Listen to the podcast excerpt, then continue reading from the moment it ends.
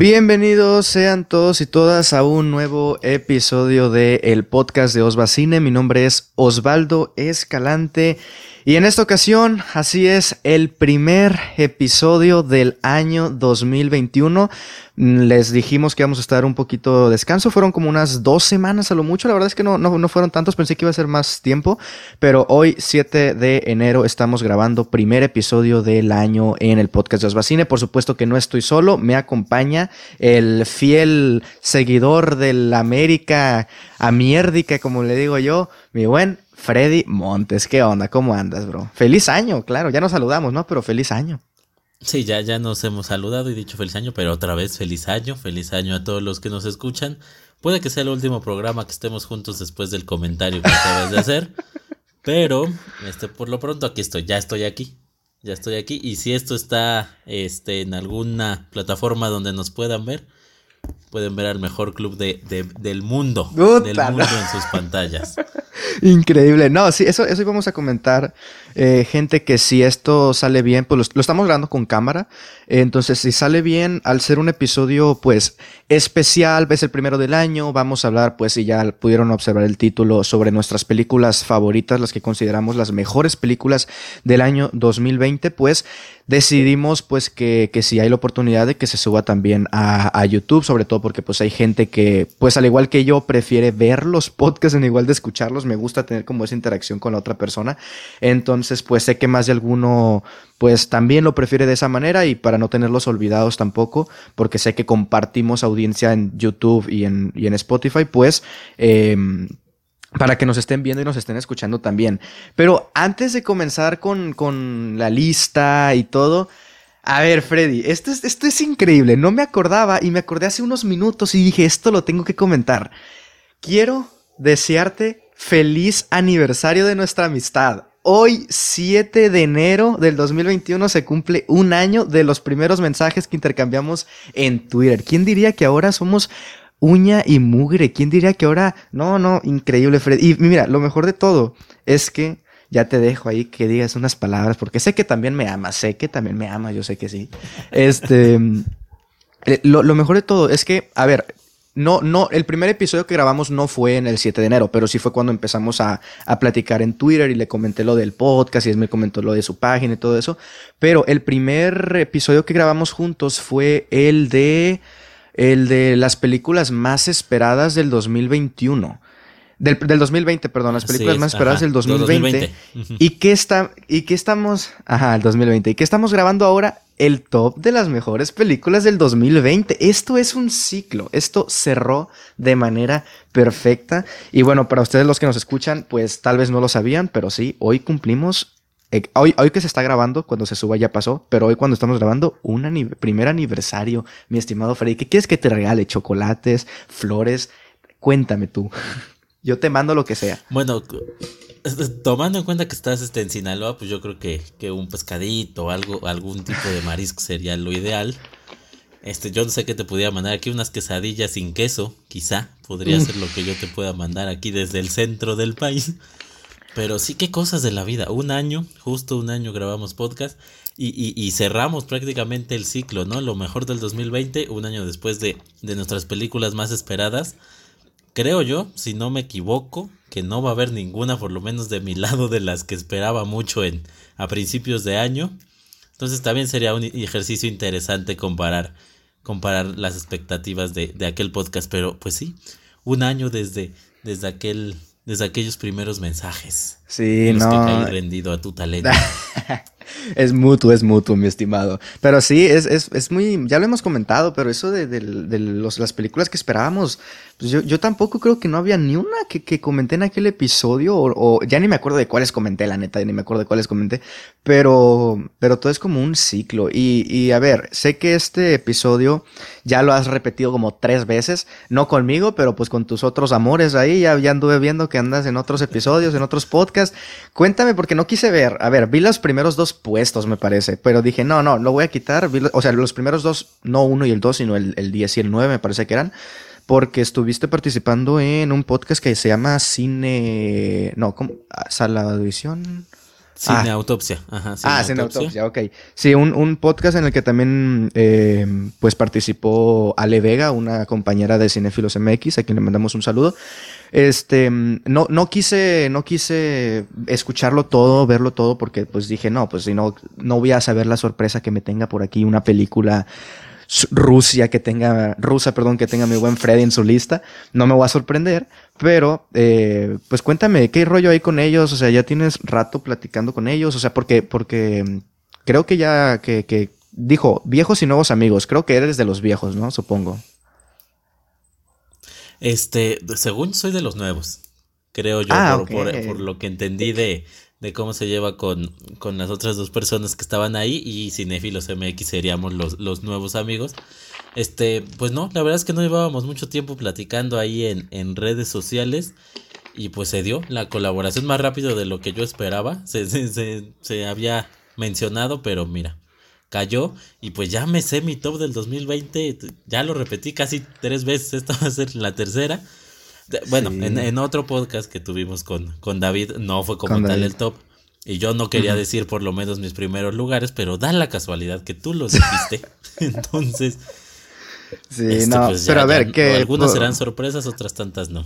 Ajá, por lo menos por mi parte, sí entraron unas después de ese episodio eh, al top. O sea, alguna que vi después o alguna que, que quise incluir porque, a ver, gente. A ver, no sé por qué yo iba a decir, a ver, chat, porque pues que esto de Twitch es como chat, les digo chat. Pero mira, a ver, antes de pasar con, con lo de con lo de las reglas, entre comillas, que utilizamos, porque seguramente utilizamos reglas distintas para nuestros tops, y eso es algo que siempre te ando preguntando. Me acuerdo que te lo preguntaba el año pasado, de que, oye, ¿qué película consideras tú? ¿La que se estrenó en el año en cines? ¿O la que se estrenó en festivales? ¿Ya la cuentas? ¿O como dice IMDb? ¿O como dice Filmafin? No, no yo, me estreso más que, la, más que la universidad. Yo me estreso más con saber si una película la meto en el top del 2020 o la meto en el top del 2021. Pero antes de explicar un poco, porque seguramente tendremos como dos reglas un poco distintas, aunque al final tal vez tengamos las mismas películas, pero a lo mejor una que otra sí variará por esa regla. Este. Me gustaría que, que, le comentaras, que nos comentaras, pues, en dónde pueden escuchar este programa, el podcast de Osvacine, alias, bueno, alias no, el podcast de Osvacine y Freddy, claro que sí. Pues esperaría que ya le cambiaras el nombre, si no, nada más me estás ahí engañando como como, como si fuera tu novio ahí diciéndome mentiras y demás, pero por lo pronto, por lo pronto, les digo que nos pueden escuchar en Spotify, por supuesto, la más popular de todos, pero también estamos en Apple Podcast, en Google Podcast y en Anchor, que es de donde sale de donde salen todos los demás. Y tenías tú por ahí alguna duda, no sé si ya te la hayan resuelto con Apple sí, sí, sí, sí. si la calificaban o no sé. Ya me la, ya me la resolvió eh, mi estimada Unikitty, es una amiga también de allá del Estado de México. Bueno, Jimena se llama, pero le decimos Unikitty de cariño. Bueno, así se tiene ella. Este, le mandamos un saludo porque sé que, sé que lo escucha y ella me confirmó que sí, que en, que en, que en Apple este, se puede calificar. Entonces, si ustedes lo escuchan por Spotify, ya les hemos dicho que le den reproducido en todas las plataformas, no le hace, denle reproducido en todas, pero sí se agradecería muchísimo si van a Apple Podcast, que no necesitan, o sea, a diferencia de para descargar la aplicación para música de Apple, que sí necesitas un dispositivo de Apple y una cuenta de Apple, en, en Spotify, en, perdón, en, en Apple pero para podcast no se necesita porque yo he escuchado uno que otro por ahí y pues eh, si gustan y si nos quieren apoyar lo pueden hacer también por, por parte de esa plataforma, pueden dar ratings de una a cuatro, a cinco, perdón, a cinco estrellas entonces, pues se agradece muchísimo. Eso supongo que será como para que el podcast vaya siendo mejor valorado y que la plataforma de Apple lo vaya compartiendo más. Ya sabemos todos cómo funciona esto del, del algoritmo del Internet. Pero, pero sí, pues eh, agradecerles a los que nos han estado escuchando en cualquiera de las plataformas y si este episodio sale bien, pues estará también disponible en, en YouTube, donde probablemente tendremos más reproducciones porque pues al ser un video es como más más fácil. Además de que no es como en Spotify, no sé cómo funcionan las demás, pero en Spotify sí necesitas de que terminar de escuchar todo el programa, todo el episodio, o por lo menos darle en la palomita de, de marcado como reproducido. En YouTube creo que, que, es como en Netflix, de que los primeros cinco segundos ya te cuenta como una visita. O sea, ya te cuenta como si lo hubieras visto. Entonces, en YouTube nada más denle clic, espérense 5 segundos y ya cuenta una visita y pues ahí se va sumando también poco a poco las reproducciones del, del canal. Pero pues sí, creo que, creo que serían las, las, los avisos parroquiales, como siempre, donde nos pueden escuchar. Las redes sociales ya llegarán, ya llegarán al final. Pero, pero más que nada, pues eso, que, que, que, el primer año, espero que primero de muchos, mi buen Freddy, ya sabes que aquí tienes un amigo, no solamente para el cine, porque pues sí, nuestros podcasts son de cine, normalmente intercambiamos palabras en, en WhatsApp y en, en, Twitter, en tweets, pues, eh, referentes a cine, pero pues ya sabes, te lo dije en Año Nuevo y te lo reitero aquí, pues que ojalá, ojalá un día conocernos y te voy a tomar la palabra, cuando vaya a la ciudad, te voy a pedir asilo. Ya te dije, ya te dije, aquí, cuando tú tomes esa decisión, aquí, con los brazos abiertos, se te recibe. Ya voy a llorar, ya no sigas, por favor. Pero sí, sí, lo sabes, lo sabes, sabes que sí. Excelente. Pues bueno, creo que podemos comenzar con esta lista de las películas, eh, las mejores o las películas favoritas eh, de, del 2020 un año pues bastante típico con... Ah, parecía ser en un principio a mitad de año que no iba a ser un, año con muchos estrenos. Al final como que las películas de festivales tomaron mucha fuerza y pues de hecho para allá quiero... Para allá quiero ir un poquito porque pues hay muchas películas que no vamos a estar mencionando, por lo menos en este episodio. Es decir, pueden tomar como lista definitiva, entre comillas, eh, este episodio, por lo menos de mi parte, no sé Freddy, pero Em, pero pues también quiero hacer como que, o sea, quiero ver todas esas películas que ya les adelanto que no estarán aquí, por lo menos de mi parte, que son The Father con Anthony Hopkins, Nomadland con eh, Chloe Saho, creo que se llama la directora, perdón si la, si la equivoco. Eh, este también Promising Young Woman. ¿Cuáles otras, Freddy, hay así de esas películas como de festivales?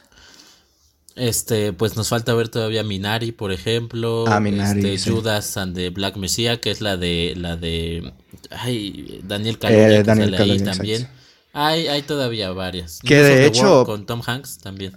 Ah, claro, que de hecho ahora hoy que estamos grabando eh, se estrenó la de Fragmentos de una mujer en Netflix que pues también es del 2020. Sí, sí, aquí, la traigo no en el top 10, pero, pero ah, ¿ya la viste? Un comentario rápido. Ya, ya, ya, ya. Ok, no, yo no la vi. Entonces, pues lo que les quiero decir es que no sé cómo vaya a ser, o sea, no sé si me voy a esperar a ver todas esas películas y más adelante en, en marzo actualizar ya que se acaben los Oscars, decir, ok, esta es definitivamente mi lista del 2020 o todas esas películas tomarlas para la del 2021, porque sé que muchas personas le suelen hacer así, de que no, es que sí, pues técnicamente es una película del 2020, pero se estrenó en mi país, en este caso México, en 2021, de hecho en varias partes de Estados Unidos se va a estrenar hasta el 2021, pero bueno, pues como se estrenó limitado y va a competir por Óscares, pues por eso la gente las mete como del 2020, porque yo sí iba a comentar eso, yo por lo menos de mi parte hay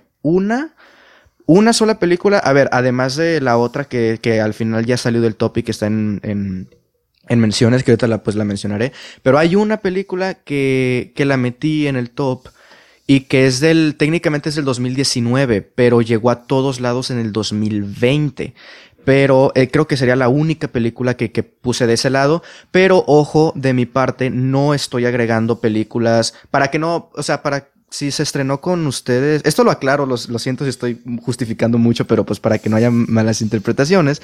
Por ejemplo, películas como Uncle James, 1917, em, Mujercitas, Jojo Rabbit, todas esas películas se estrenaron en México en el 2020. Pero eh, yo ya las puse en el del 2019. ¿Por qué? Probablemente si las hubiera visto en el 2020, sí las hubiera agregado. Pero yo personalmente, tanto 1917 como Uncle James, como Jojo Rabbit y otras más, sí alcancé a verlas en Screener en el 2000 en el 2019, por eso las incluí en el 2019. Entonces, para que diga, para que no piensen que no me gustaron esas películas, no, sí, me encantaron, pero pues están en mi lista del 2019. Entonces, esa es un poco mi, mi regla, entre comillas. O sea, películas técnicamente el 2020, salvo una que mencionaré ahorita, y pues que no estarán esas películas de Nomadland, Minari, etcétera, que sí las quiero tomar como del 2020, pero que pues a día de hoy no las he visto, no las puedo agregar. Entonces, no sé, Freddy, si tú nos quieras comentar ahí cuáles van a ser tus reglas, si son básicamente las mismas, si tengas alguna como yo que es del año pasado, bueno, antepasado, pero que se estrenó hasta el 2020. Cuéntanos también un poco para que la gente, para que la gente se vaya familiarizando con tu top.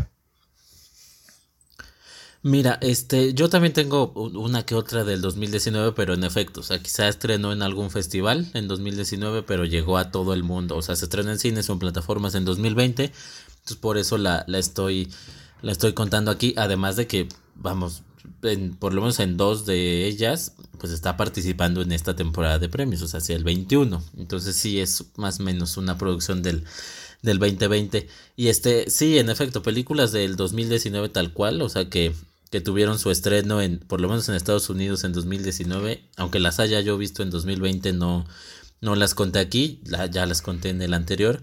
Eh, era lo que comentaba en, en, privado contigo, yo suelo, ya, ya el definitivo, el definitivo hacerlo por ahí de, por ahí de marzo, quizá, ya, ya que pueda recorrer más, más películas, pero pues creo que quizá dos o tres, más o menos por cómo se ven las cosas, podrían faltar, pero puede, puede que esta se acerque a la, a la lista definitiva del, del 2020. Entonces, en esencia, estamos, estamos en el mismo canal.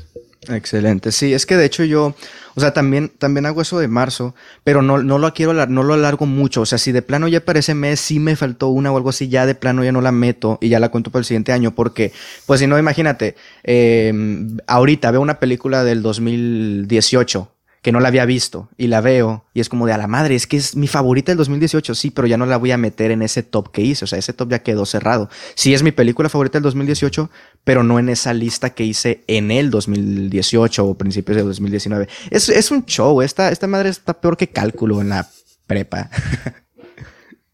Por no vivir en Estados Unidos, ¿ya ves? Por No es que, híjole, ¿cómo nos, ¿cómo nos ahorraríamos esto, no? Porque al final de cuentas todo gira en torno a Estados Unidos. O sea, todo gira en torno a los Oscars, a, esa a la temporada de premios de los Oscars. Si una película es del 2018, por ejemplo, y se estrenó en uno que otro país en el 2018, pero no se estrenó en Estados Unidos hasta el 2019, va a competir en los Oscars hasta el 2020 y nosotros la tomamos en cuenta como del 2019 y no como del 2018. Entonces es como un... Los, los gringos no se tienen que preocupar por esas cosas.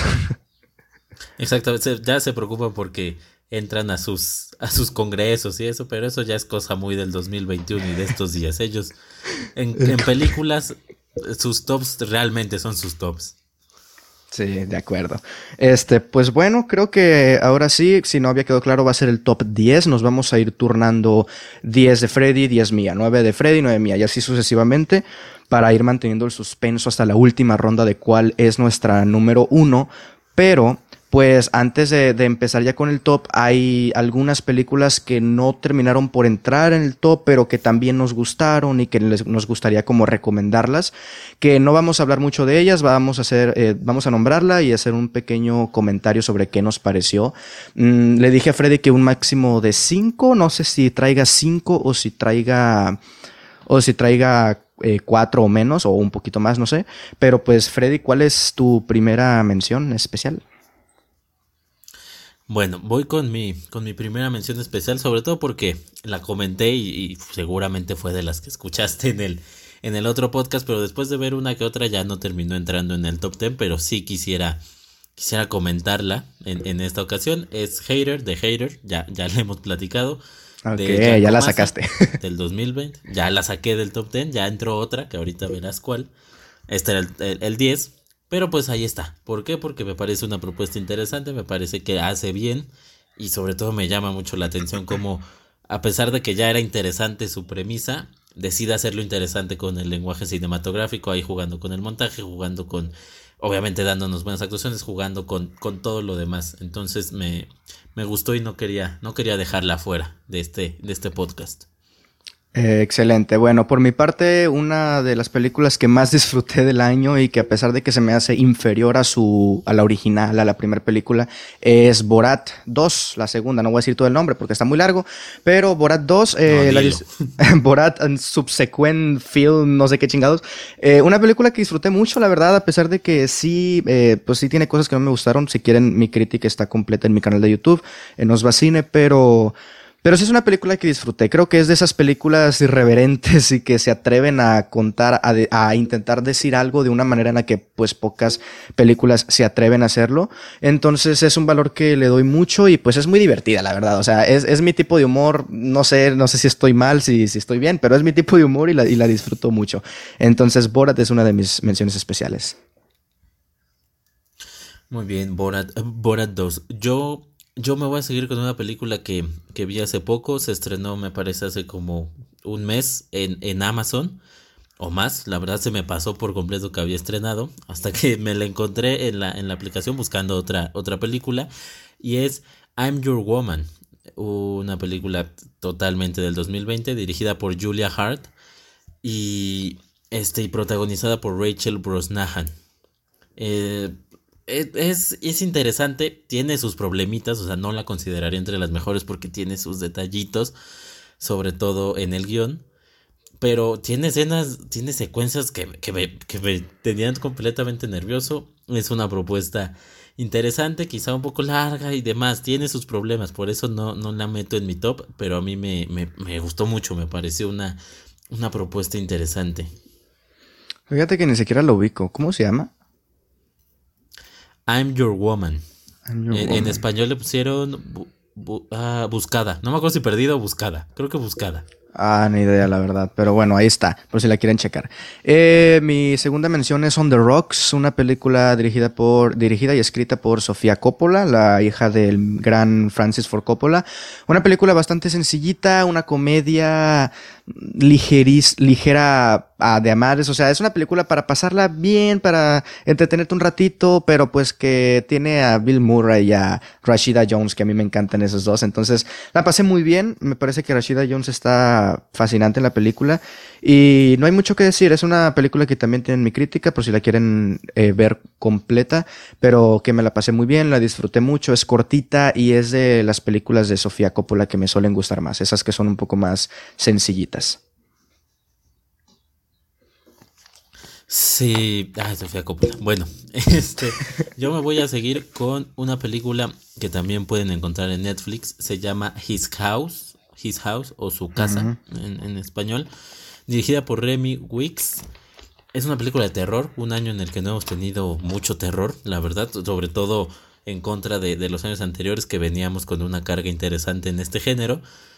Aquí, bueno, es una película de terror, sí, pero que engloba muchas cosas, o sea, trae una carga psicológica, trae una carga social, trae una carga este, humana sobre los fantasmas propios, o sea, juega con esa con esas similitudes de los fantasmas de, de esta casa, que en donde se aparecen las cosas, pues en realidad son los fantasmas de la persona, de los, del pasado y demás. Entonces, juega de, de manera interesante. No hay mucho terror que ver del 2020, entonces también, también se las recomiendo. His House está ahí en, en Netflix. Insisto, creo que en español se llama, le pusieron su casa. Ahí encuentren la buena opción. Ah, excelente. Yo de hecho es una película que me quedé con, que me, que, me quedé con las ganas de ver. O sea, estuve escuchando cosas muy, muy interesantes. Al final la agregué en la watchlist de Netflix y la pospuse y la pospuse y ya nunca la vi. No sé si la, si la vaya a ver más adelante. Ya con tu recomendación probablemente lo haga. Para eso es la watchlist de Netflix, para, para, nunca verla. queríamos ver y nunca verlos. Exactamente. Bueno, mi tercera es eh, una película que muy probablemente vaya a estar en el top de mi buen Freddy, que es El Diablo a todas horas, The Devil All the Time, una película que también está disponible en Netflix. De igual manera, mi crítica completa en el canal.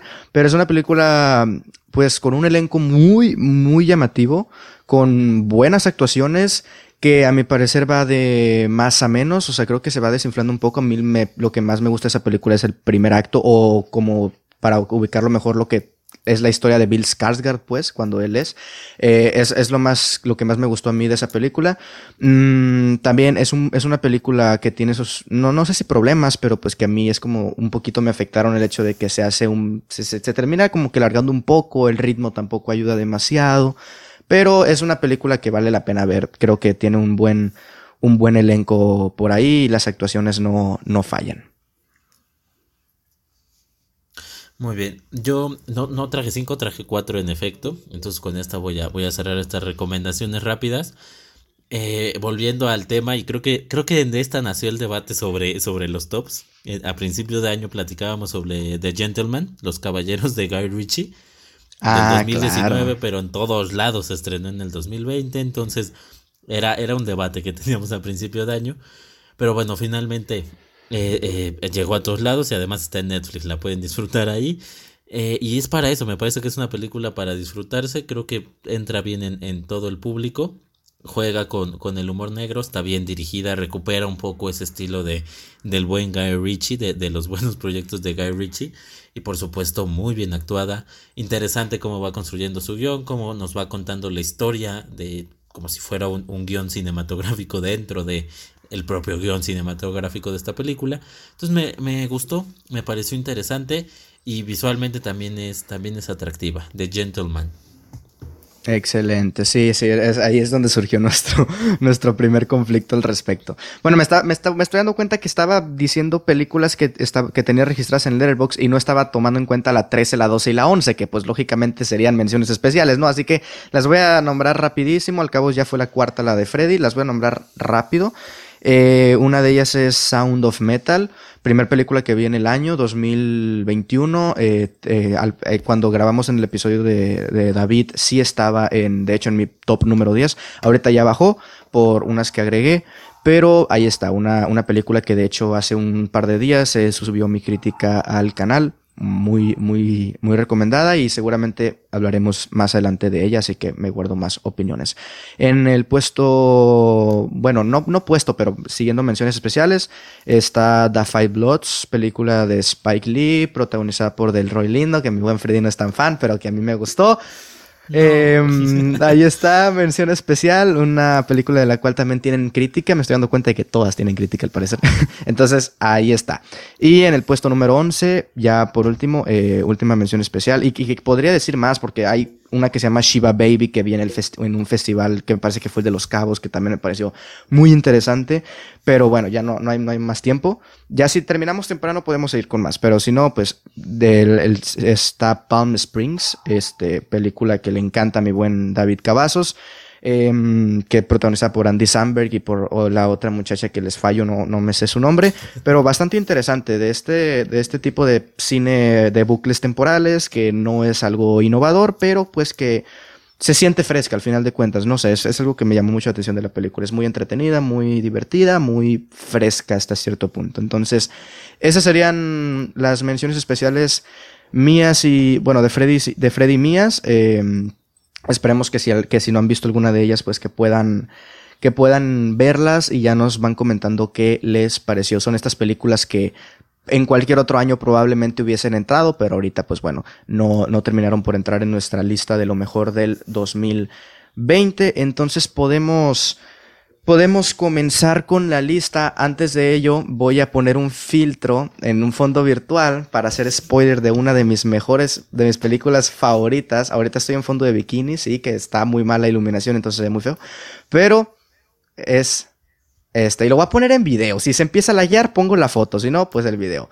Poco a poco se irá viendo. Ahí va bajando la cámara. Supongo que tengo que hacerme de lado. Ah, no, no, esta no es. Esta es de La La Land. Chinga, madre.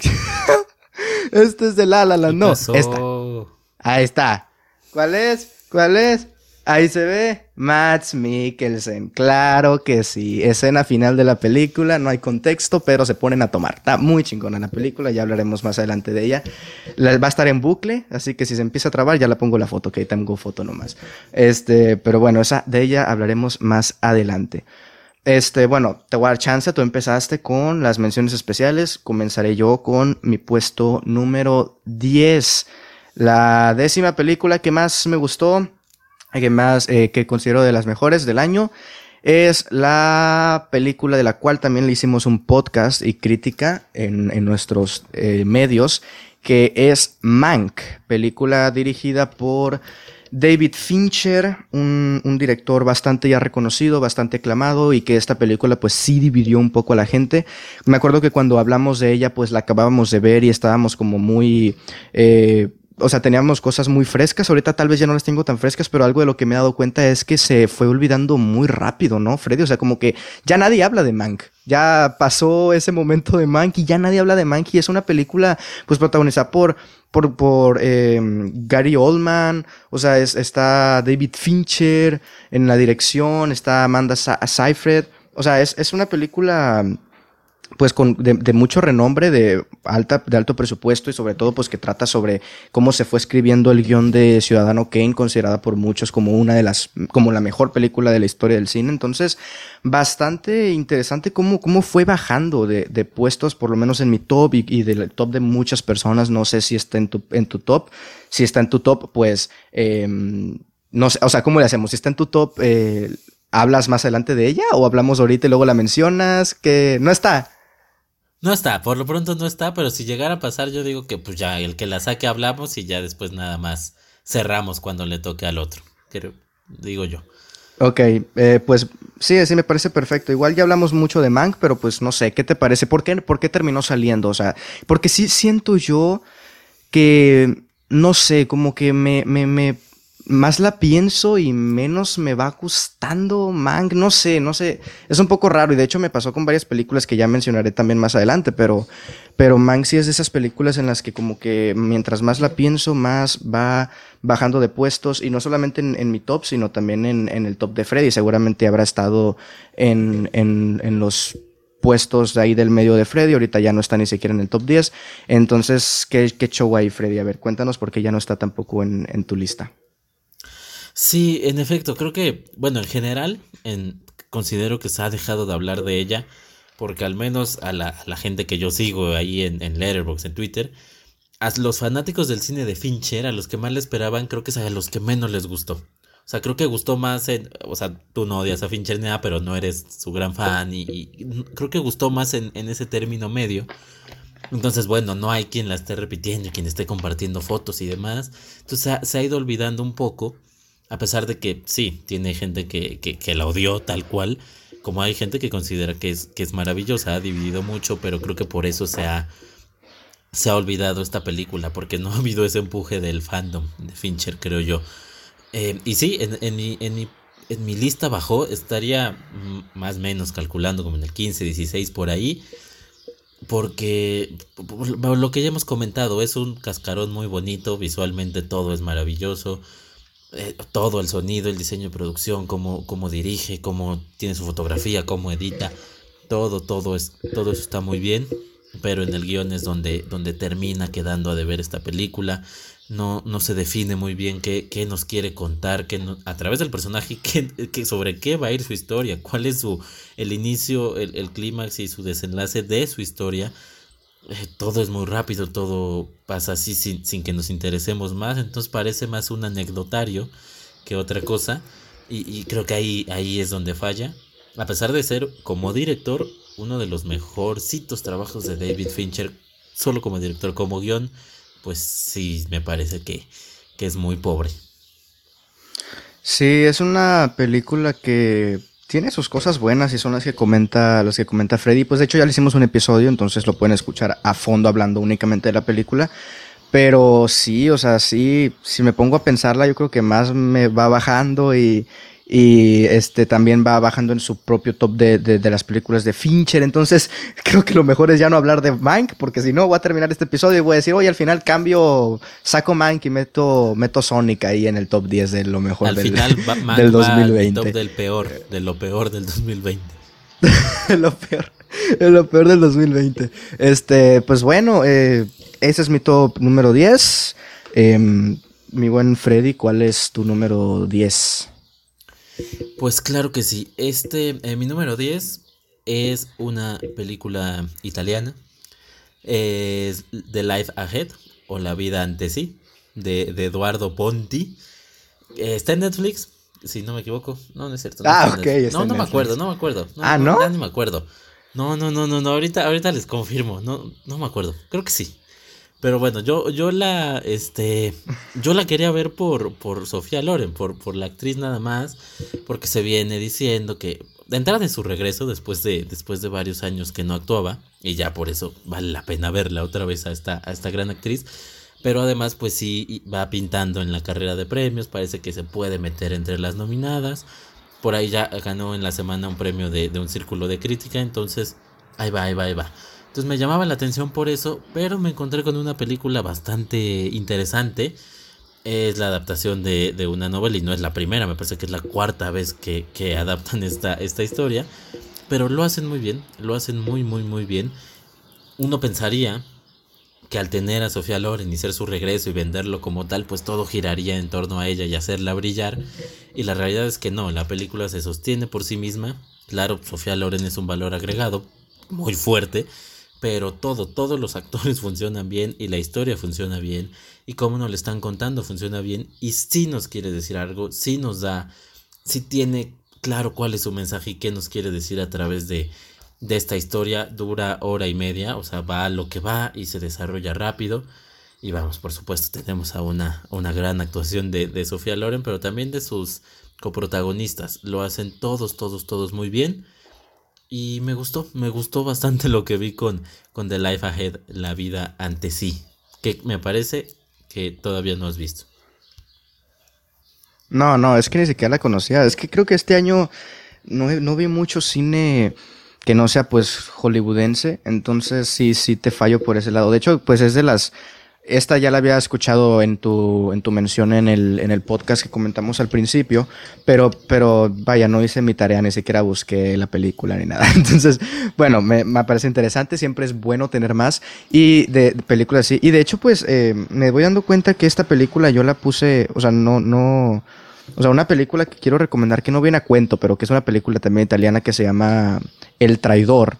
Pero desde el 2019, o sea, yo la metí en mi, en mi top del 2019, no la menciono porque ya la mencioné, pero se estrenó en este año, bueno, creo que ni se, ni se alcanzó a estrenar porque se iba a estrenar este año en México en cines por Cine Caníbal, pero se atravesó la pandemia y creo que ya no, que ya no se estrenó. No sé si, si, la viste. Digo, no tiene nada que ver, ¿no? Pero digo, es que es muy buena, es muy buena esa película, a mí me encantó. Creo que si no hubiese estado The Irishman en el año 2019 hubiese sido la gran película de, de, de mafia.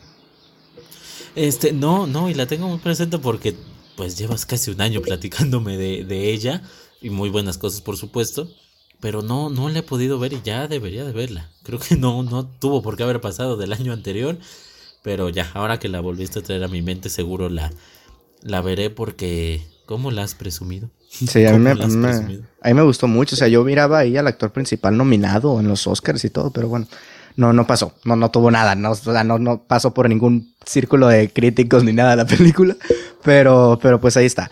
Pero pues bueno, pasamos al número 9 y aquí es una película mexicana que eh, eh, pues es la que les decía yo que es del 2019 técnicamente, pero que se estrenó, ahorita ya está en Netflix, pero el año pasado se estrenó en cines y es un, es un documental mexicano sobre eh, la, la, la, vida de una familia, de la familia Ochoa, si no me equivoco, en, en la Ciudad de México, que ellos pues trabajan en, tienen su, su ambulancia y trabajan de ello, y, y, pues vemos cómo es en una ciudad tan, tan concurrida y una ciudad con tantos habitantes, por consecuencia pues también con tantos accidentes y todo, pues eh, ver, ver a esta familia lidiando con, con todo ello. La película, el documental se llama Familia de Medianoche, reitero, ahorita ya se encuentra, la subieron este año 2021 en Netflix, es a mí me parece fantástica, es un, es un gran documental, de verdad, te, te logra meter en, en, el, en, el, en el papel de esta, de esta familia y ver cómo es como eh, muchas veces, pues, eh, el hecho de que sea una, eh, una ambulancia pública, pues hace que eh, la, este, no, no le den, o sea, no ganen mucho, pues. Están salvando vidas y todo y pues no, no terminan por ganar mucho dinero. Entonces como se, se maneja muy bien eso, eso entre salvar vidas, el, el deber social, eh, el valor moral también, pero pues también el cómo, cómo vamos a vivir, cómo vamos a vivir si de aquí no estamos sacando ni para las cocas. Entonces creo que, creo que el director que les confirmo se llama, y que ha hecho puros documentales, se llama Luke Lorenzen. De hecho, también tienen una crítica, una crítica del, del, documental en mi, en mi canal de YouTube, por si la quieren checar. Pero sí, Midnight Family me parece muy interesante, es de las mejores cosas mexicanas que he visto, porque sí, no es dirigida por un mexicano, pero pues es una producción mexicana al final de cuentas. Creo que ganó algunos premios en Sundance y, algunas cosillas por ahí. No sé si, si tú, Freddy, tuviste la oportunidad de verla. Eh, no, no le he podido ver. Este, tú también fuiste del, primero que me platicó, me parece que desde los estrenos más esperados, o sea, ni, o sea, ni siquiera después de verla, desde antes la, la querías ver, la viste, me platicas sobre ella, por ahí hay una crítica en, en, la página, pues no le he podido ver y ahora que llegó a Netflix tenía la intención de, de, verla incluso para antes de este podcast porque me imaginé que aquí iba a estar. Pero, pero no, ya no me dio tiempo. Esta sí, esta sí la veré en estos días, eso seguro. Pero pues vamos, no he escuchado a nadie que, que tenga algo malo que decir sobre ella. Todos comentan que es bastante interesante lo que cuenta, pero cómo lo cuenta también. Entonces, bueno, ahí seguro la, la estaré viendo. Y, y, con el sello de, de garantía de Osva, así sello de garantía. sí, a, mí, a, mí, a mí me gustó mucho y, pues es esa, esa película que comentaba de que pues no, no, es del 2019, yo la pude ver hasta el 2020 y se estrenó en cines en México hasta el 2020 y en Netflix 2021, pero bueno, Netflix no cuenta. Entonces la cuento como... Es, es que es, es, es, es, diferente, o sea, si me preguntas, eh, te, probablemente te diré 2019 porque es lo que dice IMDb, pero para efectos del top, la pongo como 2020. Entonces, pues esa, esa sería mi número 9, mm, Familia de Medianoche. Reitero, es mexicana, es un documental sobre las ambulancias y sobre la familia Ochoa en la Ciudad de México y se encuentra en Netflix. Eh, podemos pasar ahora con la 9 de Frey. Claro que sí, este, ya la mencionaste hace unos minutos, es la película de Antonio Campos, The Devil All the Time, El Diablo a, el diablo a todas horas. Eh, muy interesante, ¿por qué? Porque es este tipo de película que junta varias historias, que tiene un casting increíble, va juntando varias historias en una misma, todas obviamente con el, pues con, con el fin de decirnos algo en específico, todas estas historias se juntan para decirnos algo en específico. Y en esta ocasión me parece que, lo hace muy bien. Quizá algunos momentitos pequeños que, le pudieran sobrar, pero en general me parece que está muy, muy bien lograda, muy bien actuada, muy bien llevado todo, cómo, cómo va juntando todas las historias, todos los momentos, en qué momento conectar, porque no es nada más tener historias en la cabeza e irlas uniendo, es, es en qué momento la conectas, en qué momento un personaje conoce a otro para decirnos algo, en qué momento está este pues, este punto de quiebre en cada uno de, de, las personas que están aquí y todo eso cómo nos va diciendo algo cuando lo unes. No es fácil llevar estas historias a cabo y que además sean interesantes cada una por sí misma, que, que nos llamen la atención. No es sencillo y aquí Antonio Campos en The Devil All the Time lo hace muy bien. Insisto, muy bien actuado. Tom Holland por ahí está, está fenomenal. A mí el que más me, me termina impresionando es Robert Pattinson. Para mí ese es el, el gran papel de, esta película, pero todos, todos están muy bien. Eh, y es, es muy interesante, es un retrato muy interesante sobre, sobre Estados Unidos y que quizá de repente en, tenemos la, concepción de que todo Estados Unidos es Nueva York o Boston o Los Ángeles, entonces meternos a estas historias más del centro del, del, país, no recuerdo en qué lugar era esta, creo que era en Ohio, por ahí se, se desarrollaba, pero siempre, siempre es interesante, The Devil All the Time, que está también en Netflix. Eh, ¿Cuáles em, oportunidades les ves, le ves a esta película en temporada de premios? ¿Alguna actuación, alguna, alguna producción o algo? O, la ves completamente fuera de temporada de premios? Este, lamentablemente creo que sí estará, estará fuera. No, no le veo. O sea, no que no le veo oportunidad. Yo, o sea, yo nominaría quizá a Robert Pattinson por ahí.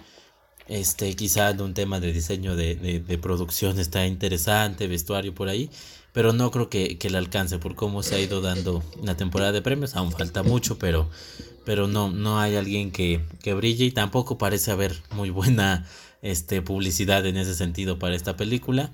Pero bueno, creo que, creo que para quien la ha visto, sí se quedará por lo menos en, en sus tops 20, quizá. Es, es una buena película. No en el, no, tal vez no en el top 200, como mi buen David, le mandamos un saludo. Sí, sí, sí, que aparte su top 200 son las buenas, o sea, son 200 buenas, 347 regulares y 738 malas, entonces bueno, es, es un buen número. Pero una película que sí está recibiendo promoción por parte de Netflix para temporada de premios y que sí se ve muy metida por los temas que toca. Ya le hicimos un episodio, está más adelante en el top de Freddy, pero la vamos a comentar pues en estos momentos porque ya la saqué yo. Estoy hablando de El juicio de los siete de Chicago, película escrita y dirigida por Aaron Sorkin, director, eh, perdón, escritor de la red social de David Fincher, escritor de Juego de la Fortuna con eh, Brad Pitt, escritor de Steve Jobs, de Danny Boyle. Es decir, es un, es un escritor ya bastante reconocido y por eso también le veo mucha, mucha oportunidad en, los Oscars por, por, parte de la academia, pero también porque se me hace una película bastante correcta, bastante bien hecha, bastante bien escrita, tiene buenas actuaciones, el tema que toca, por supuesto, también es muy relevante hoy en día con todo lo que está pasando.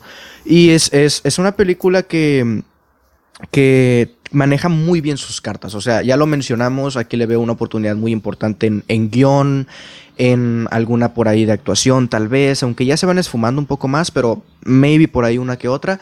En, en, edición me parece que el montaje es lo mejor que tiene la película. Creo que es, creo que es una película de, de juicio, una película de mucho diálogo pero que gracias al montaje pues nos permite tener como distintas perspectivas, la perspectiva del juicio, la perspectiva de lo que pasó en la vida real con tomas de, con, con feature eh, real pues, y también con eh, momentos de ficción, pero que eh, de las protestas. Entonces se, logra conjugar muy bien eso para que no te aburras del juicio y para que no se te haga muy pesado y estás mezclando también entre distintas perspectivas de lo que fue pasando en estos días o incluso semanas, me parece que eran, de, este juicio a los siete de Chicago. Una película bastante interesante.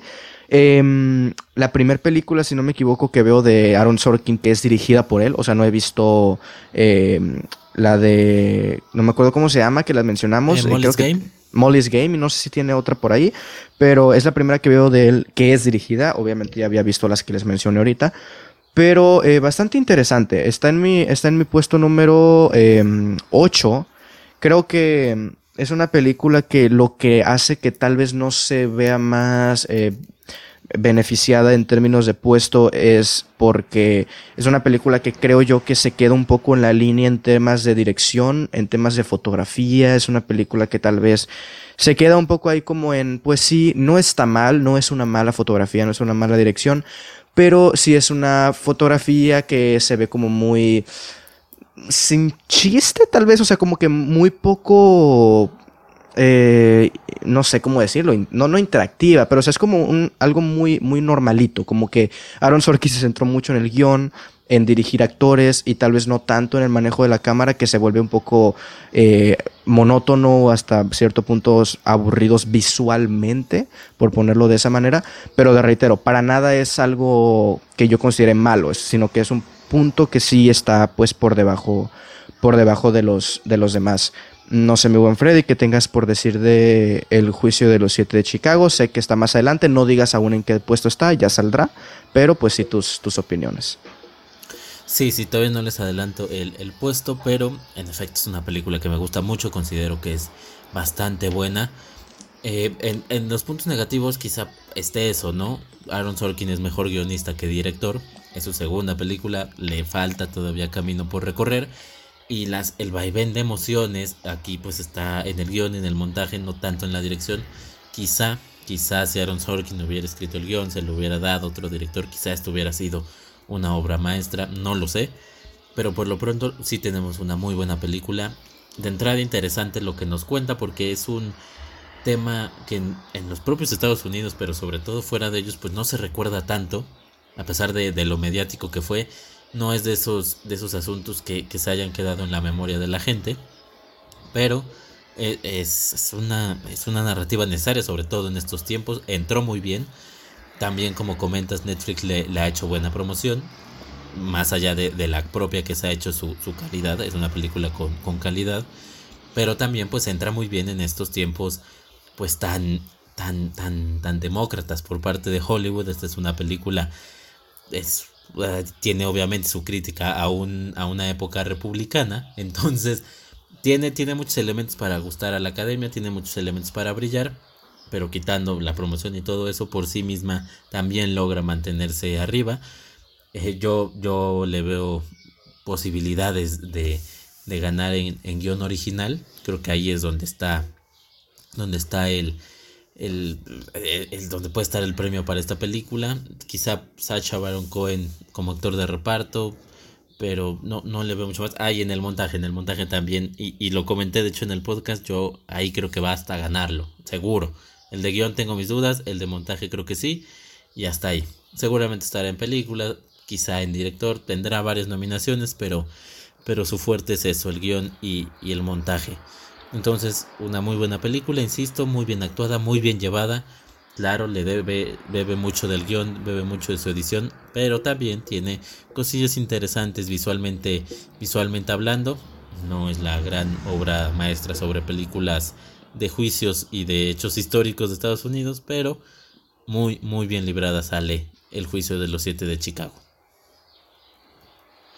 Sí, también una de estas películas que se considera como Oscar bait, o sea, una película que pues sí eh, va con la intención de, sobre todo por el tema que toca, que, que, a ver, es que yo no, no, no le encuentro nada malo a que sea un Oscar bait, o sea, es como, si, o sea, si la película estuviera mal hecha y fuera un Oscar bait, así es como de, ah, lo haces porque quieres premios y cosas así, pero es que no es una mala película, entonces no veo como algo negativo que sea un Oscar bait. O sea, sí es una película para estar en los Oscars, es una película para que la gente de la academia la reconozca y se sientan mejor consigo mismos, pero con ciertas virtudes en, su calidad cinematográfica, en su calidad narrativa, etc. Entonces, pues, eh, bastante interesante el juicio de los siete de Chicago. Más adelante la retomaremos únicamente para que Freddy diga dónde, pues, quedó más adelante. Pero, pues, ¿cuál es la número 8 de el buen Freddy Montes? Así es, la número 8 es una película, volvemos al tema oficialmente, 2019 pero la plataforma que la estrenó, su distribución se dio en el 2020. La plataforma que la estrena es Amazon Prime Video. Y la película es The Bast of Night de Andrew mm. Patterson. Este, recomendación también de, de, mucha gente, porque la vi ahí en Twitter. Mía, mía, ¿para qué te haces? Pero principalmente a eso iba. El primero que me la recomendó fue, fue el buen Osva. Este, no, no me animaba mucho, la verdad este, por ahí en, esas noches en las que no sabes qué ver, o sea, que quieres ver algo pero no sabes qué, me aparece el, un tweet que, la recomendaba y dije, está en Amazon, va, vamos a ver de The Bast of Night finalmente, vamos a hacerle caso a estas recomendaciones y pues resulta que me encontré con una muy buena película, muy interesante, es una película sobre ciencia ficción, muy sencilla, en un pueblito empieza a ver, pues empiezan las eh, las, las comunicaciones de radio empiezan como a fallar, empieza a pasar algo raro en el pueblo, empiezan a pasar cosas raras. Entonces, bueno, eh, un, par de jóvenes son los encargados de descubrir qué es lo que está pasando y se empiezan a encontrar con, con muchas sorpresas. Es muy sencilla la película, la película quizá peque de sencilla, para ser una película de ciencia ficción en la que siempre está cargada de tantas y tantas y tantas cosas sobre sobre cuál es el fin de la humanidad, del ser humano propio, de encontrarnos, de, estos viajes eternos. Aquí en The Bust of Night es muy sencillo, o sea, la, premisa más sencilla de la ciencia ficción, que llegan, llegan unas cosas que no sabemos de otro mundo aparentemente a, a nuestro planeta, así de sencillo, así de fácil es esta película, pero para mí ahí está, ahí está su encanto, es como una pequeña como un pequeño capítulo de una serie, o más bien un largo capítulo de una serie. Además así está contada, de repente entramos a una pantalla, sale, entra, sale. Y se siente, se siente, se siente una serie setentera. La música, todo, todo, todo te, te envuelve para, para que entres en esa atmósfera y lo hace muy bien. Te sientes en ese, en ese pueblito, sientes que conoces a la gente de, de siempre, a los protagonistas, te vas asombrando con ellos, te vas preocupando con ellos y vas descubriendo con ellos además, porque tú vas a la par de lo que ellos saben y tú sabes lo que ellos saben, lo que ellos ignoran, tú lo ignoras. Entonces, y tú vas sacando tus propias conclusiones o lo que crees que, pueda ser o pueda pasar. Entonces, me parece, me parece un, trabajo muy interesante y también muy bien dirigido. Cómo nos mete, insisto, cómo nos mete en este pueblito, en la cabina de radio, en donde ella contesta los teléfonos, todo, todo me parece que, que vale mucho la pena y, siendo un producto pequeño, porque no, no es algo de lo que esperarías mucho, quizá, pero es, es, es fantástica, vale la pena que la vean. De verdad, de verdad se la recomiendo. Está en Amazon Prime y mi buen Osva ya la vio también. ¿Qué opinas de ella? Sí, es una película que, híjole, es que probablemente hubiese entrado en el top, pero yo busqué de que en Letterboxd puse películas del 2020 que, que vi. Y pues como esa está marcada como el 2019 no me salió, chingada. Probablemente hubiese estado. Así que eh, secundo completamente la opinión de Freddy. Me parece que es una gran película. De hecho, pues también está mi crítica ahí en el, en el canal. Eh, por si quieren checarla. Es una película que eh, eh, precisamente ahí está su encanto. O sea, es, es, donde se distingue y donde destaca, que es una película muy sencilla con para hacer una película de ciencia ficción y que habla sobre extraterrestres, no tiene prácticamente efectos especiales, salvo una cosita que vemos que no quiero comentar porque pues durante toda la película se mantiene como esa duda o como nos muestran o no nos muestran, tal, tal, tal, pero salvo una que otra cosita no hay efectos especiales en en la película entonces es muy, muy grande el valor que le encuentro a, The Bast of Night, sobre todo porque lo, lo mencionamos, es una ópera prima en cada aspecto. O sea, el director de esta película no solamente dirigió la película, la escribió, la produjo y la editó. O sea, esta es un claro ejemplo de cine de autor en la mayor extensión de la palabra. Y pues es una película que les recomiendo, les recomendamos eh, ambos ampliamente. Está en Amazon Prime Video, The Best of Night. Y además es muy cortita. Eh, porque dura como una hora veinte, una hora y media aproximadamente. Y, y, sí, está, está muy bien contada. O sea, incluso hasta tiene un plano secuencia. Y no sé, es, maravilloso. Y el final a mí me, me, pareció muy interesante. Lo menciono en mi, en, mi, en mi video, lo menciono con su previo alerta de spoilers, así que aquí no lo mencionaré. Pero eh, me parece muy interesante también como cierta cosa que nos podrían querer contar sobre, sobre no nos damos cuenta. Puede pasar algo y no nos damos cuenta. Estamos metidos en nuestras propias cosas y no nos damos cuenta. Entonces, muy interesante. Eh, película bastante, bastante entretenida para ser de ciencia ficción y no tener y no tener este tantos efectos. Sobre todo también es una película de mucho diálogo. O sea, están hablando y hablando y hablando y hablando. No, no hay un momento en el que no cierren el hocico estos, estos personajes. Pero bueno, bastante, bastante valor, bastante interesante esta, esta película. Em, pasaré yo entonces ahora con la número 7 una película que vi hace unos cuantos días y qué bueno que vi porque entró en mi lista en probablemente esté en tus 7, Freddy, ya veremos, a lo mejor no sé si esté más adelante, pero estoy hablando de El oso negro o Black Bear, película es, este, protagonizada por, por Aubrey Plaza, la, la, perfecta Aubrey Plaza que todos amamos. Bueno, yo la amo, no sé, vivo en, vivo en Freddy.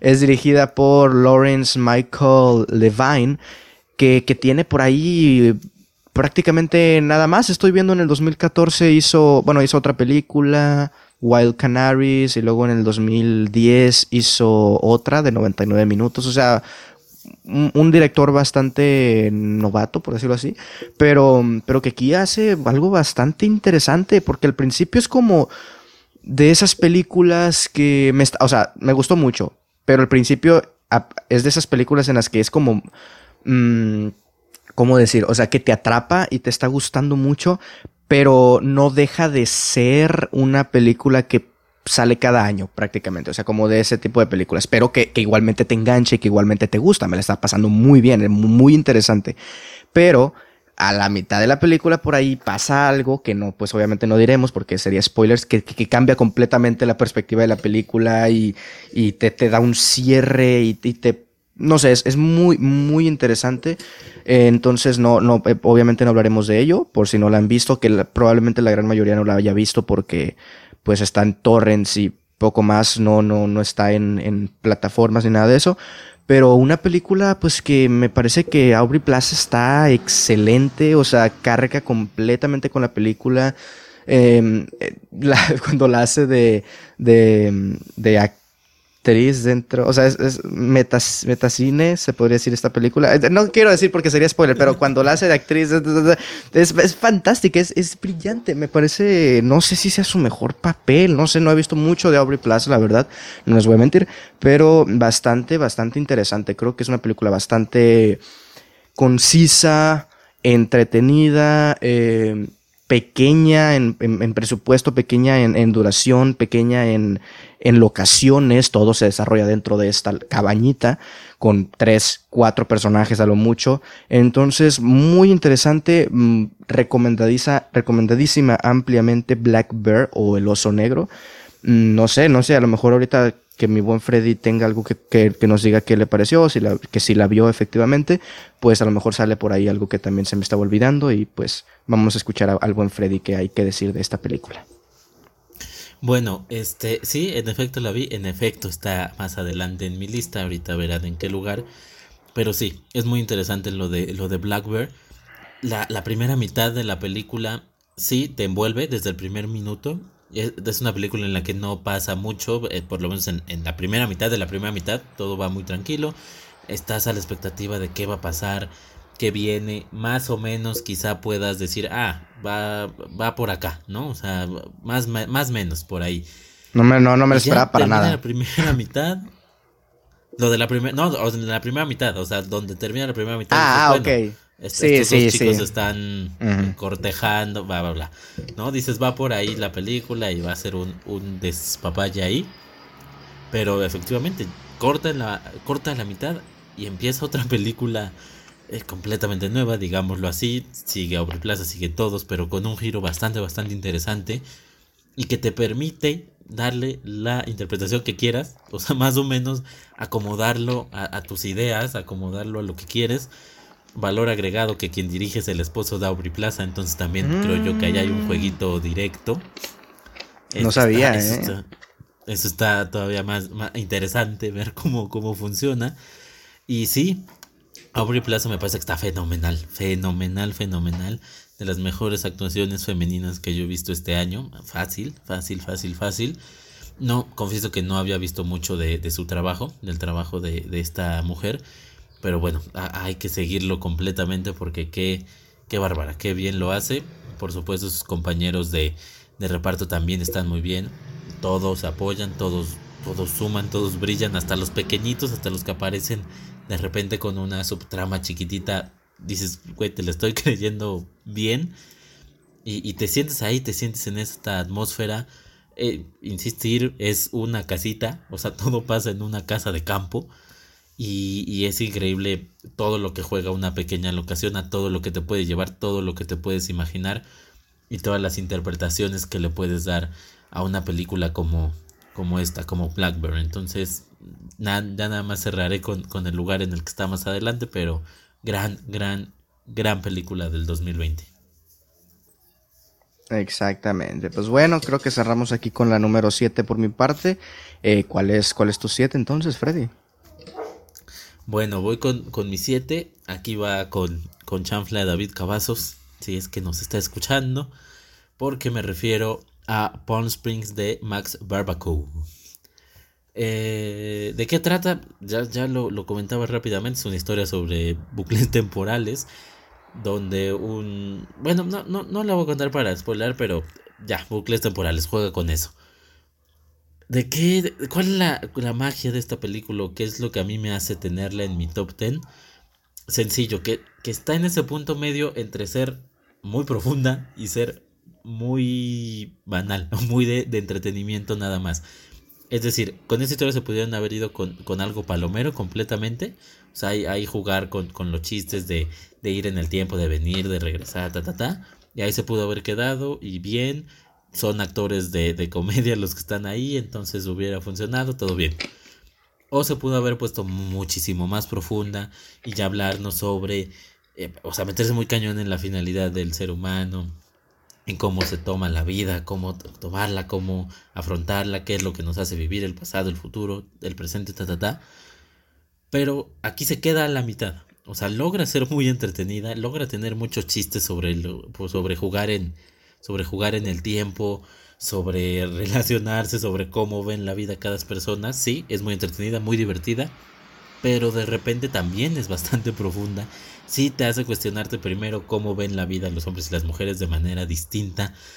Cómo un, tipo puede estar, ok, en su zona de, confort y, decir ya cómo la mujer quiere ir hacia adelante, quiere avanzar, cómo se contraponen estas dos ideas, estas dos, estos dos ideales qué pasaría, o sea, si te hace cuestionarte más allá del juego, más allá de la diversión. Si te encontraras en, un, en, una, este, en una situación así, ¿qué harías? ¿Cómo reaccionarías? ¿Qué se juega? ¿Qué se pierde? ¿Qué pasa? ¿Cuál es el sentido de la vida? ¿Cuál es la importancia? Lo que viene, lo que vivimos, lo que estamos viviendo. Todo eso lo, lo trata muy bien, sin dejar de ser muy divertida, sin dejar de tener chistes sin dejar de tener situaciones de, sátira completamente. Este, a veces un poco de, del chiste fácil de, la caída, del golpe. Entonces. Tiene a J.K. Simmons, güey. Sale J.K. Simmons, además, ya, ya cantadísimo en esos papeles pequeños que ha hecho después de Whiplash. Pero también le, le, suma mucho, es un personaje muy chistoso. También tiene o sea, está el de los dos protagonistas, pero cuando él llega y vemos precisamente eso, lo que había sido un personaje chistoso, o sea, que era ahí para, para agregarle un poco de comedia, un poco de, de un momento para, para que fuera entretenido, pues vamos a algo que es muy profundo otra vez con este señor. Y nos, y nos muestra en una escena sobre la vida también. O sea, e, ese personaje explica muy bien lo que es la película. Y por eso está aquí en, en mi top personal porque está en ese punto medio entre ser muy entretenida, muy divertida y ser profunda, tener ahí su, mensajito por lo menos de cómo, de cómo se trata la vida. Y, me gusta el final, me gustó mucho cómo, cómo termina también, creo que cierra bien con, con lo que está presentando. Excelente, pues sí, yo ya mencioné muy grandes rasgos en, en en, la mención especial, pero pues prácticamente es lo mismo que dice, que dice Freddy. O sea, no es profunda y tampoco es 100% estúpida, se mantiene muy bien en ese, en ese balance y está muy, o sea, está muy bien, o sea, la química de Andy, de, de, estos dos personajes, de estos dos actores, también es muy, muy buena. Entonces se maneja muy bien esto de la relación amorosa y, y, y el bucle temporal y eh, las estupideces por otro lado. Entonces, bastante, bastante entretenida, una gran película que, que, que, se estrenó el año pasado y que creo que está en, en Hulu, pero bueno, acá en, en México no sé dónde se puede encontrar, no sé si se tendrá que ser por parte del, del Don Torrent, pero bueno, si nos escuchan en Estados Unidos es por, por Hulu. Em, pues bueno, eh, avanzamos con mi número 6, eh, primera de dos películas animadas que tengo en este top, que estoy hablando de eh, Soul, una propuesta de Pixar, la segunda película de Pixar del año después de Onward, que bueno, de Onward yo no fui fan, pero eh, de, Soul me, gustó mucho, es una película que también tiene mi crítica, pero em, ¿por qué está en este puesto? Estaba más arriba, no porque hayan, haya visto otras y haya subido y haya bajado porque las otras me gustaron más, sino porque es una película que mientras más la pienso menos me va encantando, tal vez como cuando terminé de verla, que, que, que eso es una película que tiene un final muy, pues emotivo, un, un final en el que si, si pudiste entrar en el juego de la película, pues tal vez te saque una lágrima. El final me gusta y el final me sigue gustando, pero no sé, no la he vuelto a ver. O sea, yo cuando la terminé de ver, sí fue como un, a la madre, un 4.5 estrellas, me gustó muchísimo. Ahorita, ayer me parece que, la, que, que, no la volví a ver, pero la volví a pensar y dije, mmm, Tal vez no es un 4.5 y le bajé a 4. Y hoy anduve dudando si bajarle a 3.5, pero dije, no, creo que, creo que un 4 está bien para Soul. Es una película bastante del Pixar existencialista y del Pixar, eh, pues es dirigida por Pete, por Pete Doctor. Entonces, pues para los que lo conozcan, pues es el director de Up, es el director de Intensamente. Entonces ya vamos por ahí sabiendo un poco la tirada de, de Soul, que me parece que comparte muchas similitudes con, con Inside Out. Eh, y, no sé, una película que tiene un maravilloso soundtrack. Eso, eso, eso no lo niego, es maravilloso el soundtrack de jazz que se maneja esta película, de verdad. Me, me puso a bailar ahí en cada canción que salía. Em, debo de confesar que yo no es como que la esperaba mucho. Em, empecé a, querer verla más cuando vi Hamilton y, David Dix, que es de quien la hace Thomas Jefferson y Lafayette en Hamilton, iba a ser acá un personaje. Yo pensé que iba a ser algo más extenso, salen cinco minutos, entonces eh, un poquito mal por ahí, pero bueno, no es nada culpa de la, película ni nada. Yo pensaba que iba a ser uno de los personajes principales, pero bueno, no fue el caso. Em, pues qué decir, eh, emotiva, eh, entretenida, sí con sus fallos, eh, a veces se contradice un poco con la lógica y las reglas que va estableciendo, por eso creo que eso es lo que más me va echando para abajo, pero pues de que se emotiva, por lo menos para mí sí lo fue, y eso pues le suma, le suma algunos puntos en, en, en, en el top, en, en la película, pero, pero pues bueno, Soul, creo que ya todos tuvieron la oportunidad de verla, es una película de Disney, está en Disney Plus, es Pixar, entonces es una película que yo creo que ya todos o la gran mayoría pudieron, pudieron ver, pero pues mi buen, mi buen Freddy también la vio, no sé qué le, qué le pareció Soul a él. Este, no me gustó tanto como, como a muchos les, les gustó, debo de confesarlo. De entrada, bueno, antes de verla veía mucho los mensajes de, de que te hacía llorar y de que ese final, ese final, ese final. Este, nunca lo encontré, pero tampoco, o sea, hay películas donde te dicen que vas a llorar y sabes perfectamente cuál es la escena que hace llorar a la gente y no te hace llorar. Yo no supe aquí cuál es la escena que... No, no entendí, no entendí cuál es, dónde está lo, dramático aquí, yo no sé lo... No, es que no es dramático, o sea, es que eso es lo que me gusta y lo que me gusta del final, que no es un final como a lo Onward en el que sí es como muy... La música te la suben. ¿Viste Onward? No.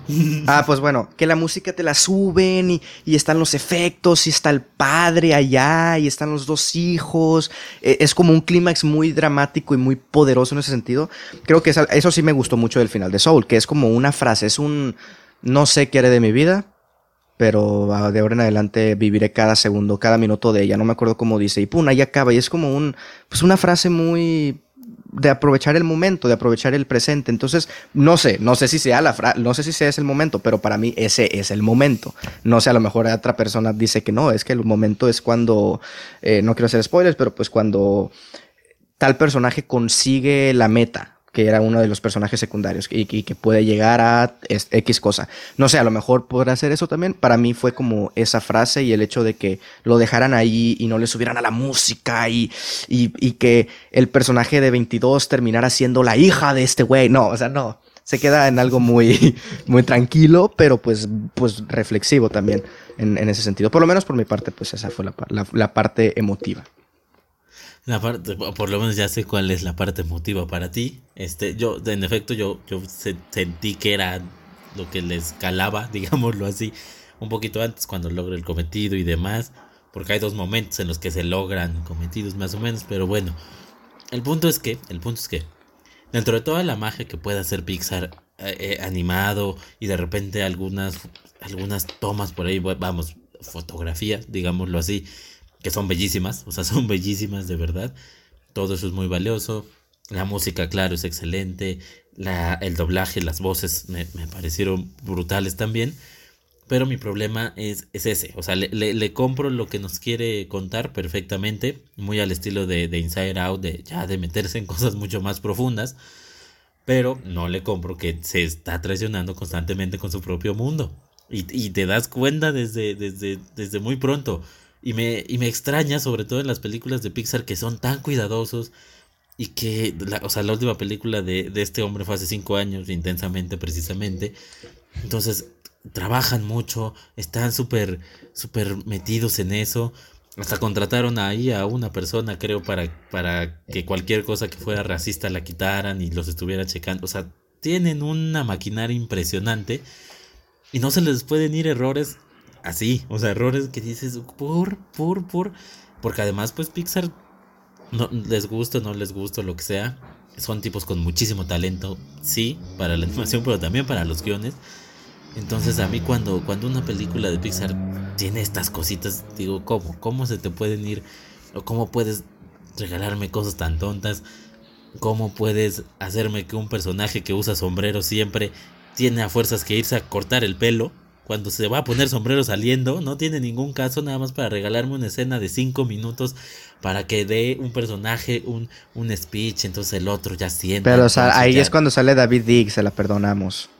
No, no, no, no, no, Es, es, ese tipo de, cosillas que, constantemente vas diciendo, mm, mm". porque si es un me, dices, a todos se les va, a todos se les va, es más, me volteo, ya no lo vi y ya, ni me cuenta me di. Pero cuando ya son dos, tres, cuatro, cinco, seis, sí, sí me quedó, me quedó allá de ver en ese sentido. Insisto, la historia como tal, sí, se la compro, yo no tengo problema con eso. Me gustó lo que presenta, me gustó la, idea, la premisa, todo eso sí me gusta. La propia tesis de la película me gusta, me gusta. Pero ahí, ahí es donde, donde me queda de ver en sus, en sus problemitas. Este para mí, eh, Monster Inc. o Inside Out, que son de, este mismo director, me siguen pareciendo mejores que Soul, pero pues sí, ahí, ahí está mi, opinión rápida de, de Soul. Excelente, pues bueno, pasamos de Soul a la número 6, Soul 6 de Freddy. Tremendo. Tremendo tu juego de palabras, ¿eh? bárbaro, bárbaro. Este, en mi número 6 yo tengo... Eh, pensé que esta era la película que ibas a decir cuando empezaste a hablar sobre, sobre tu número 6, película animada y demás. Pues la mía también es una película animada, no es Soul, pero es Wolf Walkers. De Tom Moore y Ross Stewart. Eh, muy aplaudida. Eh, tú la viste mucho antes que yo, tú la viste en el festival, ¿cierto? ¿No? En sí, de los, cabos, exactamente. Entonces, bueno, desde que ustedes eh, empezaron a decir que, que, buena película y demás, tiene este toque de, producción, digamos, más independiente. Siempre, cada año hay... Perdón que te interrumpa, pero es que qué hermoso es formar parte de esos que fueron de los que levantaron el hype. A huevo. De los que lo vieron por primera vez o algo así.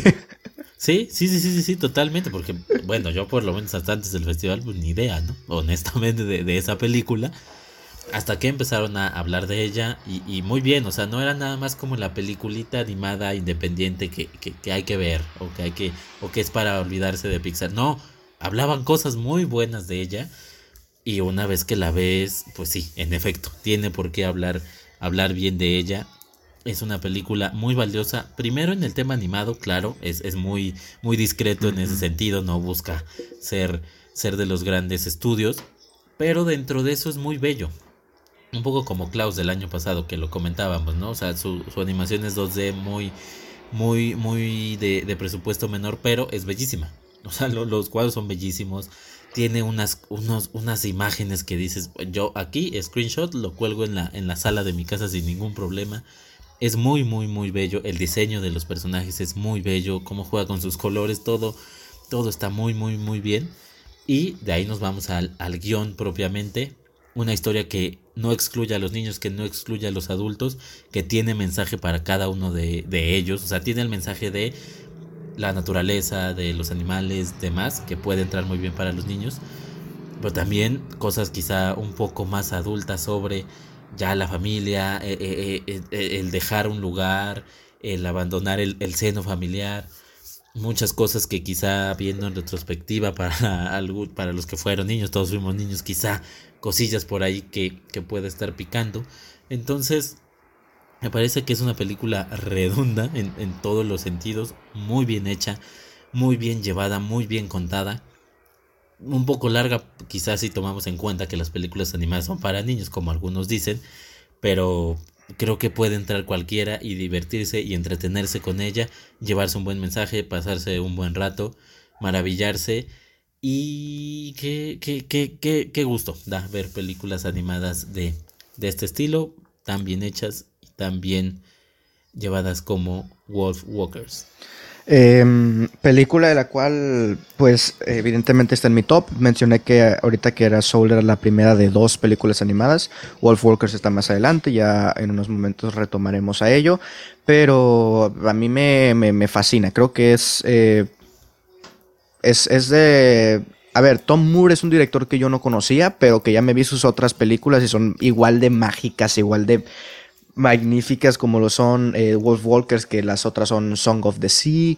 Em, y, está por ahí The Secret of Kells también. Y las tres manejan un estilo de animación como muy rústico, como muy irlandés, ¿no? No sé si a ti te dio también como esta impresión de como una animación, no sé por qué, no sé, no sé si son las animaciones irlandesas, pero me dio la impresión como de algo irlandés, por lo menos Wolf Walkers.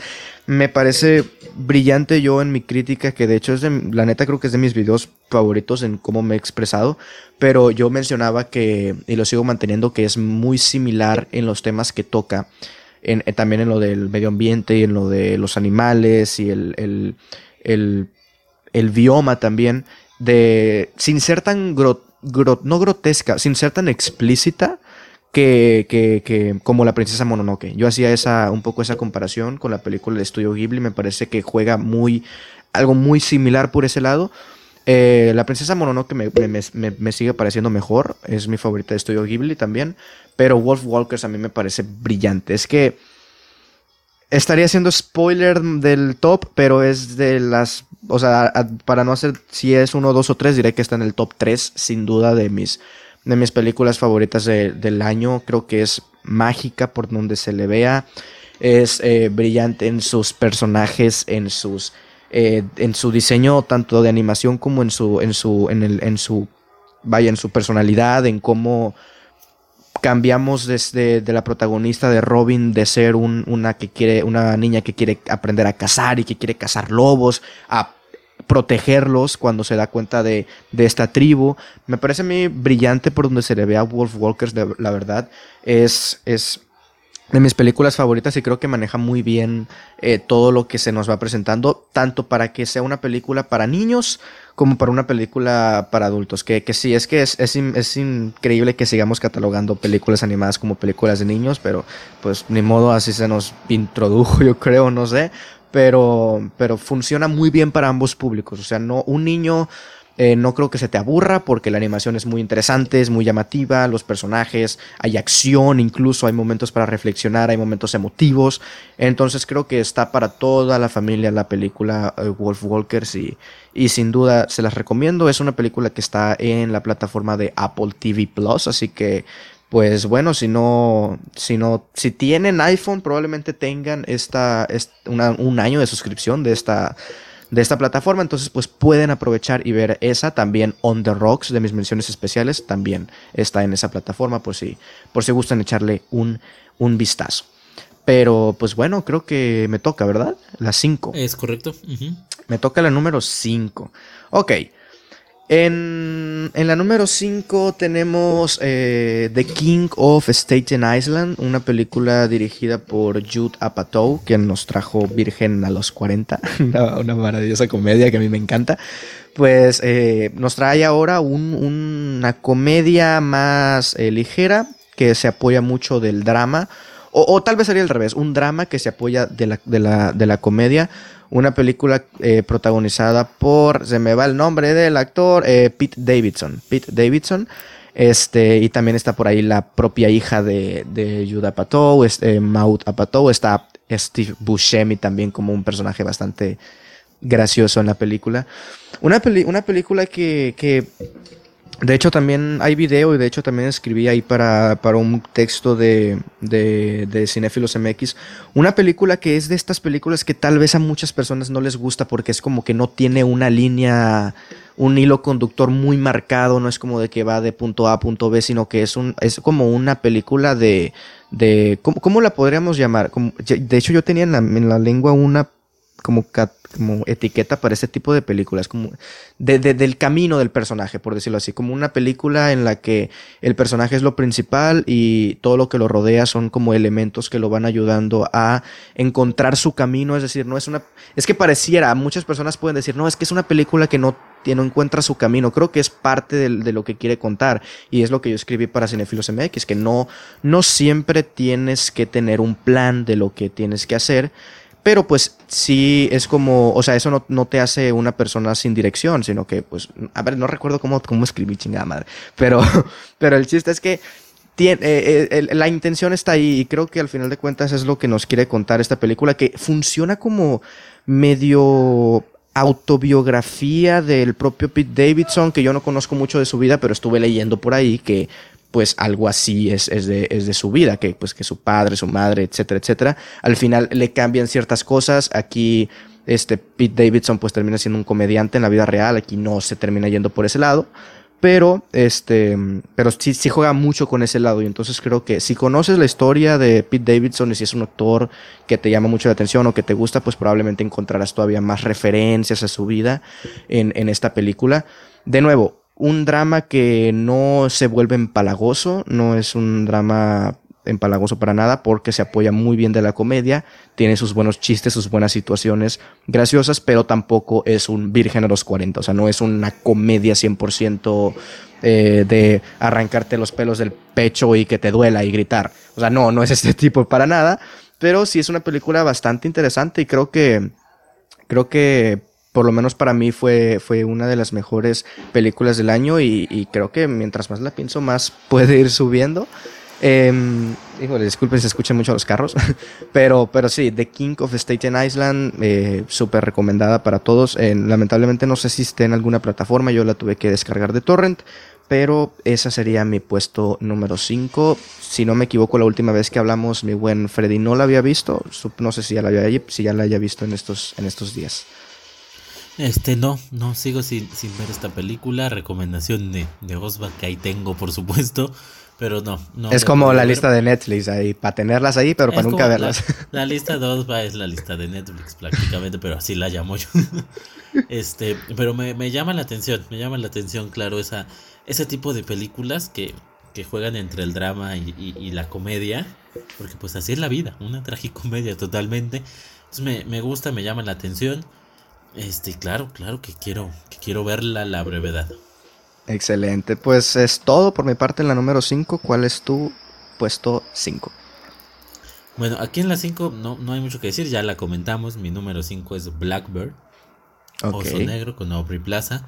Eh, insistir, me gustó mucho. Quiero hacer una aclaración rápidamente. No sé de dónde saqué que el esposo de Aubrey Plaza era el director. No es cierto. No, nada que ver, nada que ver. No, no sé, no sé quién se lo escuchó. Ya me había emocionado. No, no, no, no, yo muy seguro vine aquí, puse el dato en la mesa, como si, como si los conociera yo si fuera a cenar con ellos. Pero no, no, no sé de dónde lo, de dónde lo saqué. Nada, bueno. pues qué bueno, qué bueno que aclaras, qué bueno que aclaras. Esas personas que saben mucho de la vida de estas dos, de estas dos eh, eh, personas, cuando escucharon eso han de haber dicho, hijo, ¿qué estás diciendo, Freddy? No sabes nada. Bueno, tranquilos, tranquilos. Es, es de, es de sabios corregir. Ojalá escuchen el episodio completo, si no, ya. Antes mira, de tirar mierda por no Twitter. completo, sí. Sí, sí, sí, si alguien me tira algo es porque no nos escuchó el episodio completo. Este, una disculpa a todos, pero sí. Este, Sí, ya. Es, es, fantástica. O sea, es, es, muy, muy buena película. Excelente. Pues bueno, pasamos entonces a mi 4. Eh, eh, never, rarely, sometimes, always. O nunca, rara vez, algunas veces y siempre. Una película que prácticamente escuchas el título y dices que tiene que ver. Así estuve yo durante gran parte de la película hasta que en un momento ya llegamos a, a esa parte donde pues nos explica y pues cobra mucho sentido. ¿La has visto, Freddy? No, no, no, no. Ah, la, la, estoy tratando de buscar, ver, de, de cachar ahí, pero, pero no la encuentro. Sí, una película, pues, eh, dirigida por Elisa o Eliza Hamilton, nada, ah, cierto, Hitman. por Dios, increíble el chiste. Eh, Eliza Hitman y protagonizada por Sidney Flanagan y por Talia Ryder. Eh, una, una película que va sobre eh, pues eh, vaya, es que aquí en Letterboxd no salen los personajes, pero eh, una de las, la protagonista está embarazada y está recorriendo distintas clínicas, distintos estados, tiene que llegar a Nueva York, porque pues en Nueva York sí está aprobado el, el aborto eh, pues legal, seguro y gratuito. Entonces es como este viaje de esta, esta mujer embarazada que, que, que, va a abortar y la va acompañando su, una amiga de ella en donde, en donde, es que no, no sé cómo hablar de esta película porque es como de, esa, de esas películas que te digo, tipo de King of Staten Island, que no hay mucho que decir, sino que es, es de verdad verla.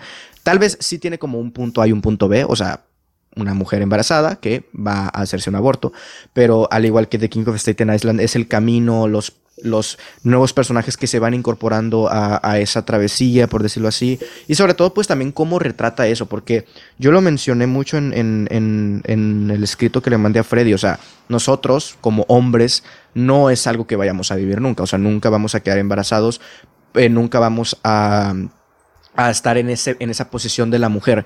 Pero creo que esta película sí te mete mucho en eso. O sea, sí es, sí es mucho de eh, no, no, no dejarte así como de no, esta película es para las mujeres y ya está. Si no eres mujer no la vas a entender. No, todo lo contrario. De hecho, vi por ahí en Twitter de que algo muy cierto y es como de esta es la película que todos los hombres deberían de ver. Probablemente sea cierto porque es una película que te mete mucho en, en la, en la en, el pensamiento de una mujer y todo lo que está pasando en, estos, en estos momentos y cómo también nos van dejando ver el, hecho de... Eh, ¿cómo, ponerlo? O sea, las diferencias entre eh, un aborto clandestino y un aborto legal, por ejemplo. O sea, no quiero hacer muchos spoilers, pero si es como que te pones en ese sentido, en ese, en ese, en ese, en ese momento de, ok, es que ah, es, es muy feo abortar así, o sea no sé, no, sé cómo decir, pero creo que cuando, cuando siempre que me vayan a preguntar si, no vamos a hablar de eso porque son temas comprometidos, eh, controversiales, perdón, pero de si estás a favor o en contra del aborto, creo que siempre les diré, mira esta película, porque creo que te mete muy bien en eso. Entonces, eh, nada más que decir, es una película muy, o sea, íntima y, lenta, o sea, es lenta, es, una película que, que, es dos, dos muchachas yendo en tren y luego en bus y luego en una clínica y luego van a comerse una hamburguesa y luego van otra vez a la clínica y van a buscar dinero. Es decir, es, de esas películas, sí, pero es de esas películas en las que es, es, importante y son, son buenas. O sea, más allá de que sea un tema controversial y un tema eh, pues que tal vez deba de ser escuchado o visto, es, es buena. Eh, cinematográficamente hablando. O sea, está muy bien actuada, está muy bien escrita. Yo sí le veo por ahí muchas posibilidades a guion y a la actuación principal de, de Sidney, Sidney Flanagan. Porque sí es una película muy bien hecha en términos, en términos de calidad, en términos cinematográficos. Entonces, em, sin duda es de, mis películas favoritas del año y, y probablemente también de las mejores eh, para muchos, no únicamente para mí. Así que, si al igual que Freddy ustedes no la han visto, pues los, los invito a que, a que, le echen, a que le echen un vistazo. Eh, pero, pues bueno, no, no sé, creo que no hay nada más que comentar de mi puesto número 4. Así que, mi buen Freddy, ¿cuál es tu 4? Este, bueno, rápido antes de llegar a mi 4, en efecto no, no he visto esta película, pero, eh, pues sí, por cómo se ha ido dando la temporada un poco parece que va a alcanzar nominación a guion. Le ha ido bien en los círculos de crítica al guion de, esta película. También a la chica, pero parece difícil. Hay, hay, muchas actrices que están ahí, ahí peleando. Me parece que es su primera película además, o su primera segunda, o sea, ¿no? Entonces puede ser quizás nada más el, empujón en su carrera. Habrá que ver. Es la primera, wow.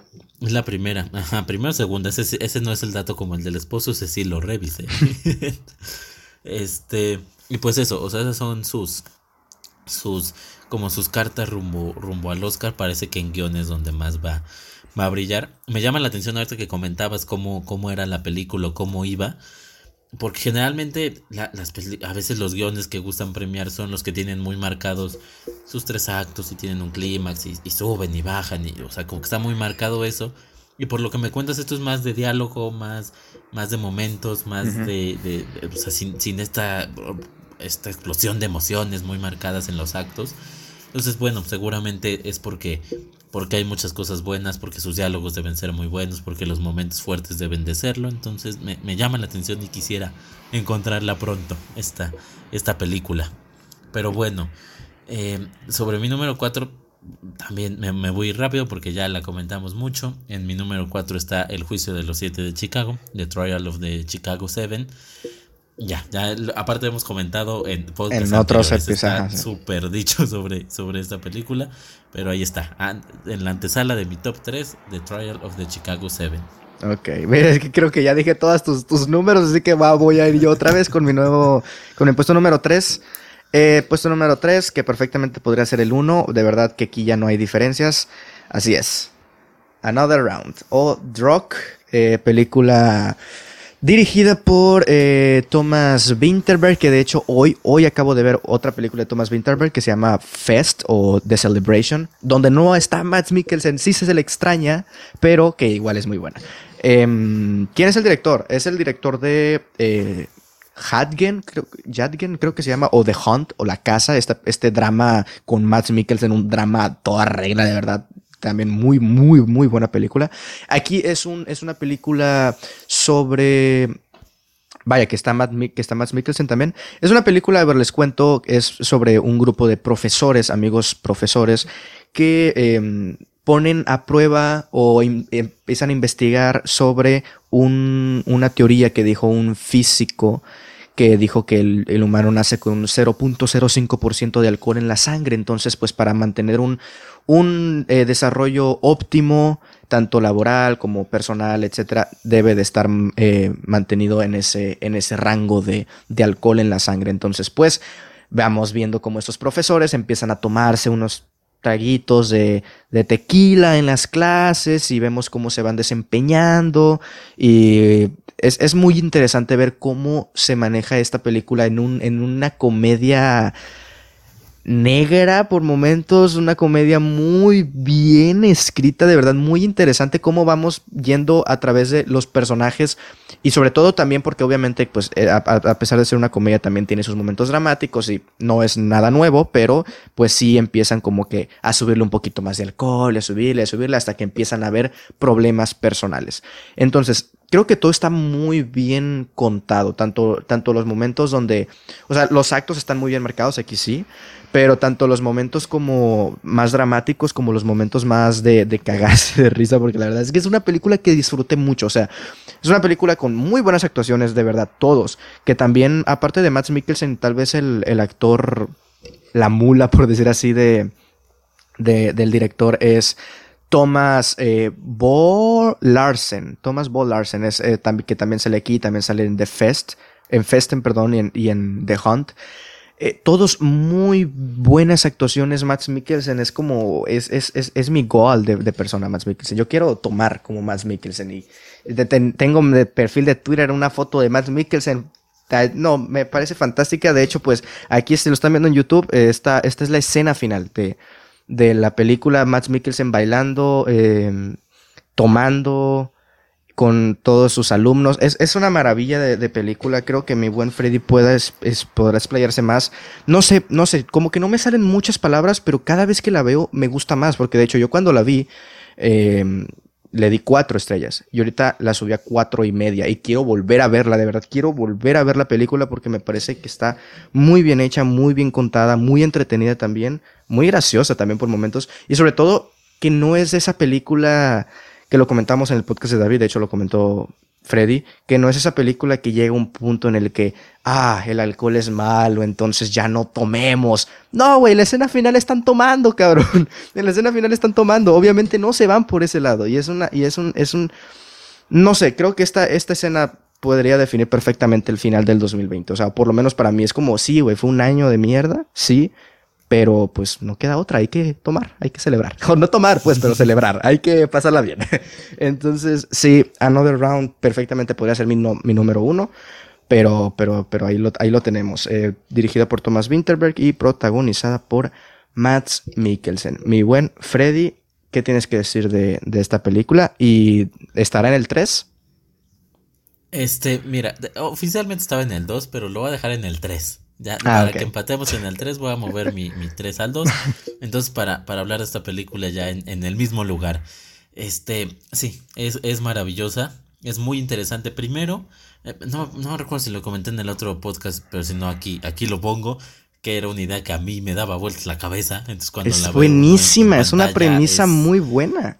Es, es, es muy interesante porque llega un momento donde claramente dices, a ver si sí, ¿qué tal y mañana empiezo a hacerlo yo? Porque es, interesante, obviamente la película poco a poco te va mostrando, no te regaña, no te dice, no lo hagas, ya no, no, no, no, te va mostrando pues lo, lo clásico, cómo cada ser humano puede reaccionar hasta ante esta situación. Que yo vi la película con un trago, ¿eh? De whisky. Eh, eh, y creo que es la mejor manera de ver esa película, me queda clarísimo, me arrepiento de... Al final te pones a bailar con Matt Mikkelsen. Depende de cuántos te hayas tomado. sí, sí, seguramente sí. Este, sí, es que, es que sí, o sea, obviamente, más que sermonearte, sí te invita a eso. O sea, no, no directamente, pero sí te dan ganas de, ver este mundo. Dentro de eso, hay consecuencias de todos los actos y no son consecuencias menores, o sea, son, son, son cosas graves en algunos casos, en la mayoría de los casos. Pero también es interesante cómo de estos personajes principales, pues todos tienen una razón, o sea, vas descubriendo más o menos por qué deciden entrar, por qué se clavan tanto en, en esto del, del experimento, digámoslo así.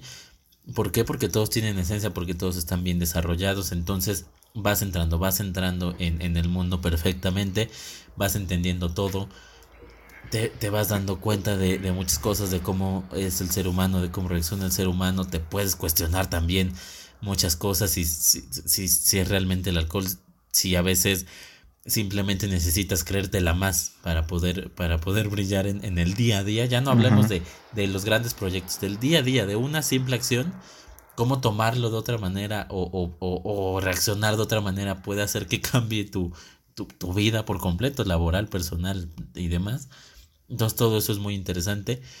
Por supuesto, dentro de un producto bien dirigido por, por Tomás Winterberg, muy bien escrito, porque aparte está, está dividido de, de manera muy, muy chistosa como las fases del experimento. Mm. Entonces a mí me, me, llamó mucho la atención eso, está, está muy padre y claro, muy muy bien actuado por Mads Mikkelsen, que es el que carga con el peso, todos están muy bien, pero Mads Mikkelsen es, es, es, encantador. Es encantador todo lo que, lo que ves. Ahí quien nos está viendo en YouTube, en efecto, está atrás de ti. Ya me mareé de tanto verlo, pero no me canso de verlo tampoco. Entonces eso, es, es, una, es una película muy interesante, vale la pena. Este, hablando, ahorita que estamos hablando del tema de la temporada de premios, es la favorita en, en, la categoría de película extranjera hasta el momento. Habrá que ver qué, qué pasa pero se, se lo merecería, totalmente se lo merecería. Además, eh, generalmente estas películas extranjeras que, que nominan en los Oscars, pues tienen que tener su, su, crítica social del país en el que están, o sea, son como más profundas. Y este sería una bocanada de aire fresco interesante, algo más de entretenimiento, de tomar, de, sería interesante verla, verla ganar, me gustaría. muy buena. Me gustaría, que, ganara. Hay que volverla a ver, es, es, es un sí, a mí también. Entonces, pues eso, eso es Drunk de Thomas Winterberg con Matt Mikkelsen. Y, y véanla. Si no la han visto todavía, sigan el, consejo de Osva, por favor, sírvanse una copita y, pónganse a verla. Excelente. Pues bueno, eh, mi buen Freddy decía que también funcionaría como supuesto número 3, así que ahora iríamos con la segunda. Y pues pasarás tú, porque mi número 2 es eh, Wolf Walkers. Entonces ya acabamos de hablar hace dos puestos de Wolf Walkers, así que eh, excelente, véanla también, está en Apple TV Plus. Así que, ¿cuál es tu número 2, Freddy? Ok, perfecto. Eh, mi número 2, eh, una película, ya seguramente sabrás cuál es, película mexicana. En el número 2, me refiero a Mano de Obra de David Sonana. me parece maravillosa esta película. De entrada, hay que decir, sí es una producción del 2019, se estrenó ahí en festivales, principalmente en el de Los Cabos, pero estuvo viajando por, por varios festivales, estuvo en Londres, en San Sebastián, en, Estados Unidos, en varios, varios lugares, hasta que finalmente llega a Los Cabos, vienen los premios Ariel, todavía no se estrena la película, la película era completamente de festivales, y llega a los premios Ariel y se logra llevar mejor ópera prima y mejor actor principal, mejor para, para Luis Alberti. Entonces dices, bueno, aquí hay, aquí hay algo interesante. O sea, aquí, aquí estamos ante algo que, que, que llama la, la, atención. Entonces, se estrenó, me parece, ocho días o, máximo 15 días después de, de, estos premios en el. estos premios en el Ariel. Y, y, me, y fui a verla al cine. Sí, después de después del cierre. La primera que vi fue Tenet, pero después fue Mano de Obra. Y me quedó un, muy buen sabor de boca por haberla visto en el cine, porque es una producción muy, muy interesante. Sí, de entrada es, es cine de, de, crítica social, porque lo tiene, habla sobre las clases y demás. Pero rompe por completo con lo que generalmente vemos en el cine mexicano relativo a la crítica social. Aquí es una crítica al ser humano, al, ser humano, no a los de clase alta, no a los de clase baja, no a la clase trabajadora, no a los empresarios, no, al ser humano como hay algo que te puede transformar, hay algo que te mantiene, eh, porque hay, o sea, el dinero te puede mantener en la inocencia, te puede hacer un ser humano horrible, pero no es culpa del dinero, es culpa de ti, del ser humano, y de cómo vas respondiendo a distintas cosas y de cómo distintas cosas te van orillando a hacer de tal o cual manera. Eso es muy interesante. No critica, a, o sea, no, insisto, es una crítica a las acciones del ser humano, no a, no a un grupo en especial, nada, nada, nada. Es muy hacia las personas y eso me parece muy, muy interesante, refrescante hasta cierto punto, muy bien llevado, muy bien puesto en pantalla para hacer un, un para ser un, un director principiante, para ser un primer largometraje, y que además no es un cineasta, es un economista quien hace esta película, o sea, quien la dirige y le escribe, David Sonana, pues eh, claro, entiendes el mensaje y entiendes por qué lo entiende tan bien, pero claro que te sorprende ver lo bien que entiende sobre el lenguaje cinematográfico, lo bien que logra captar la esencia del personaje, de la casa en donde pasan las cosas, cómo le da a cada secundario lo, lo justo para que se entienda que es un secundario, pero logre brillar, pero logre ser importante. Y todo, todo pasa muy, muy, muy bien. A mí lo único que me quedó un poquito de ver es el final. Creo que pudo haber cerrado de mejor manera. Pero de ahí en fuera, todo me parece que lo hace muy, muy bien David Sonana. Y Luis Alberti, que es su actor protagónico, está brutal. Brutal, brutal, brutal, brutal. En ese papel. ¿No te faltó un brutal? Brutal, brutal. Dos me faltaron. Dos me faltaron. Déjalo, anoto en mi, en mi, en mi libretita. ¿Cuántos brutales son? Eh, qué, qué, qué, buena película, de verdad. Y da gusto ver, ver cine. Sabemos que hay buen cine mexicano. Pero da gusto sobre todo ver que, que innova un poquito sin dejar su carga social. Sí, innovan un poquito aquí. Y sobre todo ya en lo, en lo personal me dio mucho gusto que cuando la fui a ver pues me encontré con una sala llena, raro para una película mexicana y raro para tiempos de, de, pandemia que haya pasado, entonces me dio, me dio mucho gusto eso. Excelente. Pues mano de obra yo no la he visto, entonces no puedo opinar, pero pues ya, ya había escuchado la recomendación de Freddy en el podcast de David y pues aquí que está en su top número, en su puesto número 2, es bastante eh, pues interesante. El puesto número uno, eh, a ver, el, disculpen, esto es el número uno. Es lo número uno que más me gustó del año, pero no, no, no es una película, así que tómenlo como mención especial y si quieren el 2, que sería Wolf Walker, súbanlo al 1, Another Round, súbanlo al 2 y así. o sea, súbanle uno y entonces en el 10 no quedaría Man, sino quedaría Palm Springs, por ejemplo. Eh, o sea, muévale a todos los que. Si mi 6 súbale al 5 y así sucesivamente. Disculpe, no me di cuenta hasta, hasta, el puesto, hasta el puesto número 4 más o menos. Y porque en el puesto número 1 está obviamente Hamilton, pero. A pesar de que mi buen David diga que es una película, no es una película, David, no es una película, este, es una obra grabada que, con, sus, eh, con sus detalles eh, de movimiento de cámaras bastante interesantes, pero no deja de ser una obra grabada en el, en el, en el 2016. Entonces, Mm, o sea, no, no, no es una, no es una película. Está ahí que raro que, va a estar nominada en los Globos de Oro. Hay, hay algo ahí, hay algo ahí. Probablemente más adelante lo, lo, retomemos en un episodio, las, cuando ya sean los nominados a los Globos de Oro, etcétera, etcétera. Pero, a ver, no voy a hablar mucho porque Hamilton ya tiene dos episodios en este podcast. Pueden ir a verlo. El primero que duró casi dos horas cuarenta, dos horas y media junto a Roberto Silva y mi buen Freddy. Después uno más corto de una hora aproximadamente con mi amiga Fernanda Chávez. Entonces ya he hablado mucho de, de, este musical. Me encanta, es lo mejor que viene el año sin ningún tipo de duda. La sigo viendo, la, me sigue encantando pero no quiero mencionar mucho porque ya hablé mucho y porque no es una película. Entonces se me fue el rollo y como en Letterboxd la tengo en el número uno, se me olvidó quitarla para este programa. Entonces todo se movió el top, pero súbale un puesto a todo. Entonces Hamilton pues sería mi número uno si la quieren contar. Si no la quieren contar, mi número uno sería Wolf Walkers. Entonces, pues, pues nada, mi buen friend, entonces, ¿cuál es tu, tu puesto número uno? Bueno, hasta a mí se me olvidó. Yo, yo estaba preguntándome, ¿cuál va a ser su primera? Si ya dijo Wolf Walker, ¿cuál va a ser? pues sí, se me olvidaba que, Hamilton está, en tu top. Qué bueno que tienes claro que, que, es una obra grabada, lo demás se vale, se vale. Cuando lo tengas claro y no estés drogado como nuestro amigo David Cavazos, que defiende que es una película, todo bien, todo bien. Y por supuesto, muy buena obra, totalmente, de acuerdo. Eh, mi número uno, lo comentaste en tus extras, en, tus. no en el top ten, entonces me voy a explayar un poquito. Me refiero a Sound of Metal. Esa para mí es la, la mejor película del 2020 que he visto. Volvemos al punto, 2019 sí, pero en festivales ya su distribución es en el 2020. Va a participar, está en esta temporada de premios, va a participar por el Oscar 2021. Entonces, bueno, podemos decir sin ningún problema que es una película del 2020. Eh, ¿De qué trata? Interesante, un baterista, un músico, empieza a quedarse sordo. Entonces ya no puede trabajar más allá de las limitaciones propias en el día a día su trabajo depende de su oído, su trabajo es fundamental lo que escuche y ya no, ya no escucha, ya no puede oír.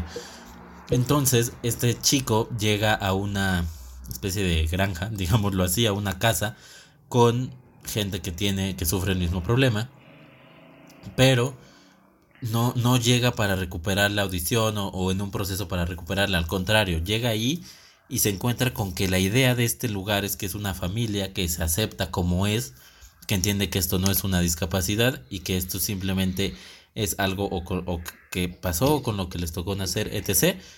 Y que sobre eso pueden ser humanos completamente normales como el resto. Entonces, todo eso es muy interesante. ¿Por qué? Porque tenemos un, ya cambió tu fondo a Hamilton, me parece muy correcto. a ver, te hablo tantito para que se cambie porque se sales tú nada más. Ahí está Hamilton, Aaron Burr, ahí sí, sí, sí, traumado, traumado que salga todo el musical. Aquí vamos a estar dos horas cuarenta. Continúa. para, que, sea la novena vez que ves ese, ese musical, si no, me, si no me fallan los cálculos. Así es. Qué cosa, José. Bueno, este, saliendo de Hamilton, volviendo a Sound of Metal, es, eh, ah, es que es muy interesante cómo tenemos a, a los dos protagon a los dos personajes principales, nuestro protagonista y el secundario principal, que, que ven esta, este problema de maneras distintas. El protagonista está frustrado, el protagonista no quiere ser sordo porque es su trabajo. Y se entiende completamente si nosotros que nos encanta el cine, qué tal y un día no vemos, pues sería, no creo que no creo que lo tomáramos muy bien. Seguramente estaríamos frustrados, enojados. Y del otro lado tenemos a un hombre que le dice, pero ya, o sea, ya, ya, ya pasó, ya perdiste la audición, vamos hacia adelante, va, vive con esto, vive con, con, con este con esta situación que tienes y vamos a apoyarnos porque de eso se trata este lugar, de apoyarnos y de salir adelante con, con, con nuestra, no discapacidad, con nuestra condición. Entonces cuando, cuando estos dos puntos se están contraponiendo constantemente, pues te quedas así, porque volvemos al punto de, de drunk, ¿no? o sea, no te tratan ahí de sermonear ni de decirte algo, sino de mostrarte. Aquí también, aquí no, el mensaje no es ni uno ni otro. No es ni, ni enójate y, y odia la vida, ni, ni tampoco el, ay, todo está bien, todo está mal y no tienes por qué enojarte porque es una... No, los dos se encuentran, los dos se contraponen, los dos te los muestran a ti, espectador, para que, para que los vivas, para que los cuestiones, para que te identifiques en momentos con cada uno de estos personajes. También por ahí juega un papel importante la novia del protagonista, que también tiene sus, sus motivaciones y que también puedes encontrar ciertas, pues ciertas similitudes con ella y decir, ok, sí o no a su manera de actuar, pero todo eso me, me, parece brutal. También, punto muy importante de esta película, el sonido. ¿Por qué? Porque vas a la par del protagonista, porque conforme él deja de escuchar, tú dejas de escuchar. O sea, no, no es que todos estén hablando, entonces tú ves ahí al protagonista que, que no escucha. No, no, no, estás con él y hay momentos larguísimos en los que no estás escuchando nada. O sea, o sea más que el, el sonido de, de, los pies o de, de, una mesa o de la silla, o sea, cosas así. Pero fuera de ahí no hay nada, no hay nada. Y, y conforme va perdiendo la audición, escuchas ese, ese beep en el oído. Entonces vas, vas muy de la mano, es imposible no, no empatizar con este personaje. Mis respetos para, para el trabajo, para la idea, para cómo lo van llevando. Y por supuesto, creo que, que eras tú precisamente quien lo comentaba en el podcast de David. El final, que interesante y cierra muy bien todo lo que nos está presentando durante las dos horas de película. Entonces, bien, bien, bien, bien, bien actuada además. Riz Ahmed lo, lo hace muy bien en, en, el papel protagónico de este chico que pierde la audición. Su novia es Olivia Cook, a mí me parece muy bueno lo que hace también. Es un papel menor, se, aparece al principio, se pierde, regresa, pero, pero muy bien, muy, muy bien lo de Olivia Cook. Y por supuesto, Paul Rachi es el actor de reparto, es este hombre maestro de, la casa, el que, el que mueve los hilos. Es una actuación brutal, brutal. Yo ya hoy le daría el Oscar y que se olviden los demás. No me interesan los demás. El Oscar para Paul Rachi sí o sí, yo se lo daría. Está ganando mucho, la gente sí, porque cuando yo la vi todavía no empezaban a entregar círculos de crítica. Entonces cuando, cuando empezaron los círculos de crítica se han dividido un poco entre él, entre Chadwick Boseman por The Fried Bloods. Este, ahí, ahí están los, los premios un poco. Entonces, eh, eh, va, a ser, va a ser una carrera interesante. Rachi tiene todo para ganarla. Es increíble lo que hace. Las opciones son increíbles en esta película.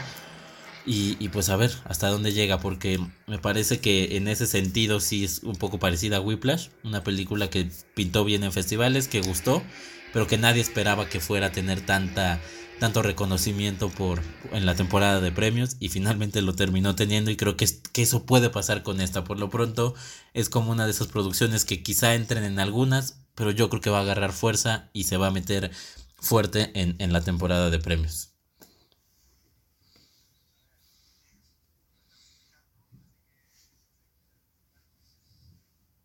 Ah ok Ok, en, estos momentos eh, Osva eh, está diciendo que no lo están escuchando porque se desconectó su, su micrófono. Entonces, pues tengo yo aquí que hacer show en lo que veo algo en su cara que me indique que ya que ya lo podemos escuchar. Lo veo realmente nervioso, lo veo, lo veo preocupado, está sudando. Eh, de verdad, como cuando sus chivas pierden, que pasa mucho. Yo no sé por qué suda tanto, si, si ya está acostumbrado a ver pues al fracaso, ¿verdad? A, a, a que no le salgan las cosas bien con sus chivitas. Estaba preocupado. Ya, ya lo superó, Gol de Antuna. Ochoa no pudo hacer nada contra ese Antunazo, digo chicotazo. Ya, mira, ya, eso ya pasó. Ya viene Solari y vas a ver qué bonito juega ese equipo. Vas a ver, vas a ver. Excelente. Bueno, gracias ahí por, por mantener el episodio a flote. No sé si se va a desconectar porque es la segunda vez que se desconecta. Ahorita estabas hablando y por eso no dije nada, pero esperemos que no. Así que, pues bueno, igual ya, ya fue tu número uno. Yo no tengo mucho que decir. Ya lo que mencioné creo que se puede resumir. Igual está mi crítica. Es una película muy, muy bien hecha, muy bien actuada, muy. El diseño sonoro me parece impresionante porque cuando él está escuchando con el aparato, escuchamos como si estuviera escuchando con un aparato, o sea, muy mal, muy distorsionado. Entonces, todo muy bien hecho en esta película. No terminó entrando en mi top 10, pero sin duda está ahí en el top 15 sin ningún tipo de problema. Entonces, em, a ver, de estar aquí concentrado en el de este, no sé si comentaste premios que le darías aparte de Paul Rachi. Este, mira, yo, yo o nominaciones. Sí, en nominaciones, en premios sí, sí la veo difícil, más allá de los, inclusive el actor principal la veo difícil, pero en el secundario creo que sí, pero Creo que, creo que en sonido, e, es, que es muy difícil este año porque por lo que ya hemos comentado, se unieron mezcla y edición, entonces no sabemos qué van a premiar ahora, o sea, quizá en unos años sea más fácil, pero ahorita es muy difícil saber qué es lo que van a premiar. Pero así como en The Trial of the Chicago 7 el montaje importa muchísimo, aquí el sonido es, es fundamental, entonces puede ser que en sonido, ahí sí lo veo con probabilidades de ganar. Eh, a Paul Ratchet lo veo con probabilidades de ganar. A Riz Ahmed lo veo seguro nominado. No sé si Olivia Cook alcance. Y el guion, no, no, no me parece que pueda ganar, pero sí, por lo menos la nominación sería interesante. Y ya son 10 nominadas a mejor película. Que ahí entrar como la menos favorita, pero que lograra entrar. Quizá es lo más que, lo más que le veo en, en, en premios. Excelente. Sí, yo también diseño sonoro. O sea, sí, habrá que ver cómo lo van manejando. Pero yo sí le veo bastantes oportunidades ahí, a, los, a las actuaciones también. Y creo que nada más. O sea, no, no, o sea, sí no la veo en, director, tal vez. Entonces, em, eso, eso estará pasando, lo más probable. Y pues estamos cerrando ya con eh, nuestro top a día de hoy, 7 de enero, que pueden moverse, pero bueno, a día de hoy, 7 de enero, que se está grabando esto. Em, esa, esa es nuestra lista de lo mejor del 2020 y aún faltando películas como ya mencionamos, Nomadland, eh, Minari, Promising Young Woman, eh, yo que sé cuáles más, no me acuerdo, ya se me olvidaron. Pero bueno, todas esas películas. Ah, The Father, que no la habíamos mencionado, me parece, The Father. O sea, muy grandes películas que la crítica le está amando, probablemente estarán entrando en nuestras listas de lo mejor y se habrá, se hará un desmadre con todas estas, con todos estos puestos que ya mencionamos. Pero, pero bueno, esperemos que les haya gustado. Sobre todo, déjennos en Twitter o donde sea que nos. Bueno, sí, en Twitter es donde nos tienen. Em, su, su, lista, su lista de lo mejor, cuáles son sus películas que más les gustaron este año, bueno, el año pasado ya. Eh, por si alguno de nosotros ni siquiera la teníamos en menciones especiales, pues para echarles, para echarles un vistazo. Mm, ya para despedirnos, pues eh, mi buen Freddy, ¿dónde te podemos encontrar? ¿Dónde te podemos leer? Bueno, me pueden leer en mi cuenta personal, arroba Freddy Montes, o en arroba mxcinéfilos en Twitter, ahí están todas nuestras reseñas, noticias y demás, cosas interesantes. Y este spoiler alert y, te informo aquí, aunque cuando salga el, podcast ya lo sabrán todos, pero ya también nos pueden encontrar en Facebook, Cinefilos MX en Facebook. No sabía. ¿Tú le vas a manejar también o quién te va a ayudar ahí? Es. correcto. Y tú también me vas a ayudar. De una vez te, te amar. Muy bien. esperemos que nos suba el este, sueldo. Esperemos, esperemos que sea fácil de entrada poder manejar dos, pero, pero ahí vamos a estar. Excelente, pues bueno, eh, por mi parte pueden seguirme en YouTube como Osvacine, encontrarán la mayoría de las críticas de todas, bueno, encontrarán las críticas de la mayoría de las películas que mencionamos por acá. En, tanto en Twitter como en Instagram pueden encontrarme como Osvaesc y en Twitch como twitch.tv diagonal Osva Live. Ahí andamos en todas esas redes, en todas esas plataformas. Y pues nada, desearles de, de, nueva cuenta un feliz año 2021, que sea un año de, de mucho cine, de eh, salud, prosperidad, felicidad y todo eso. Eh, todo eso, ¿no?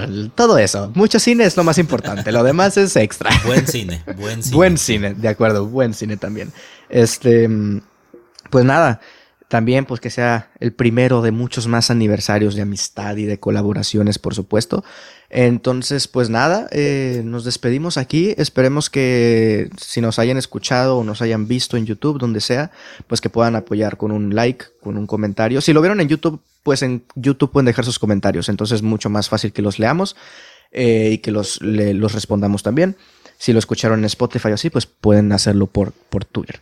Eh, pues nada, muchas gracias. Eh, esto ha sido todo y nos estamos em, escuchando en el próximo episodio. Adiós.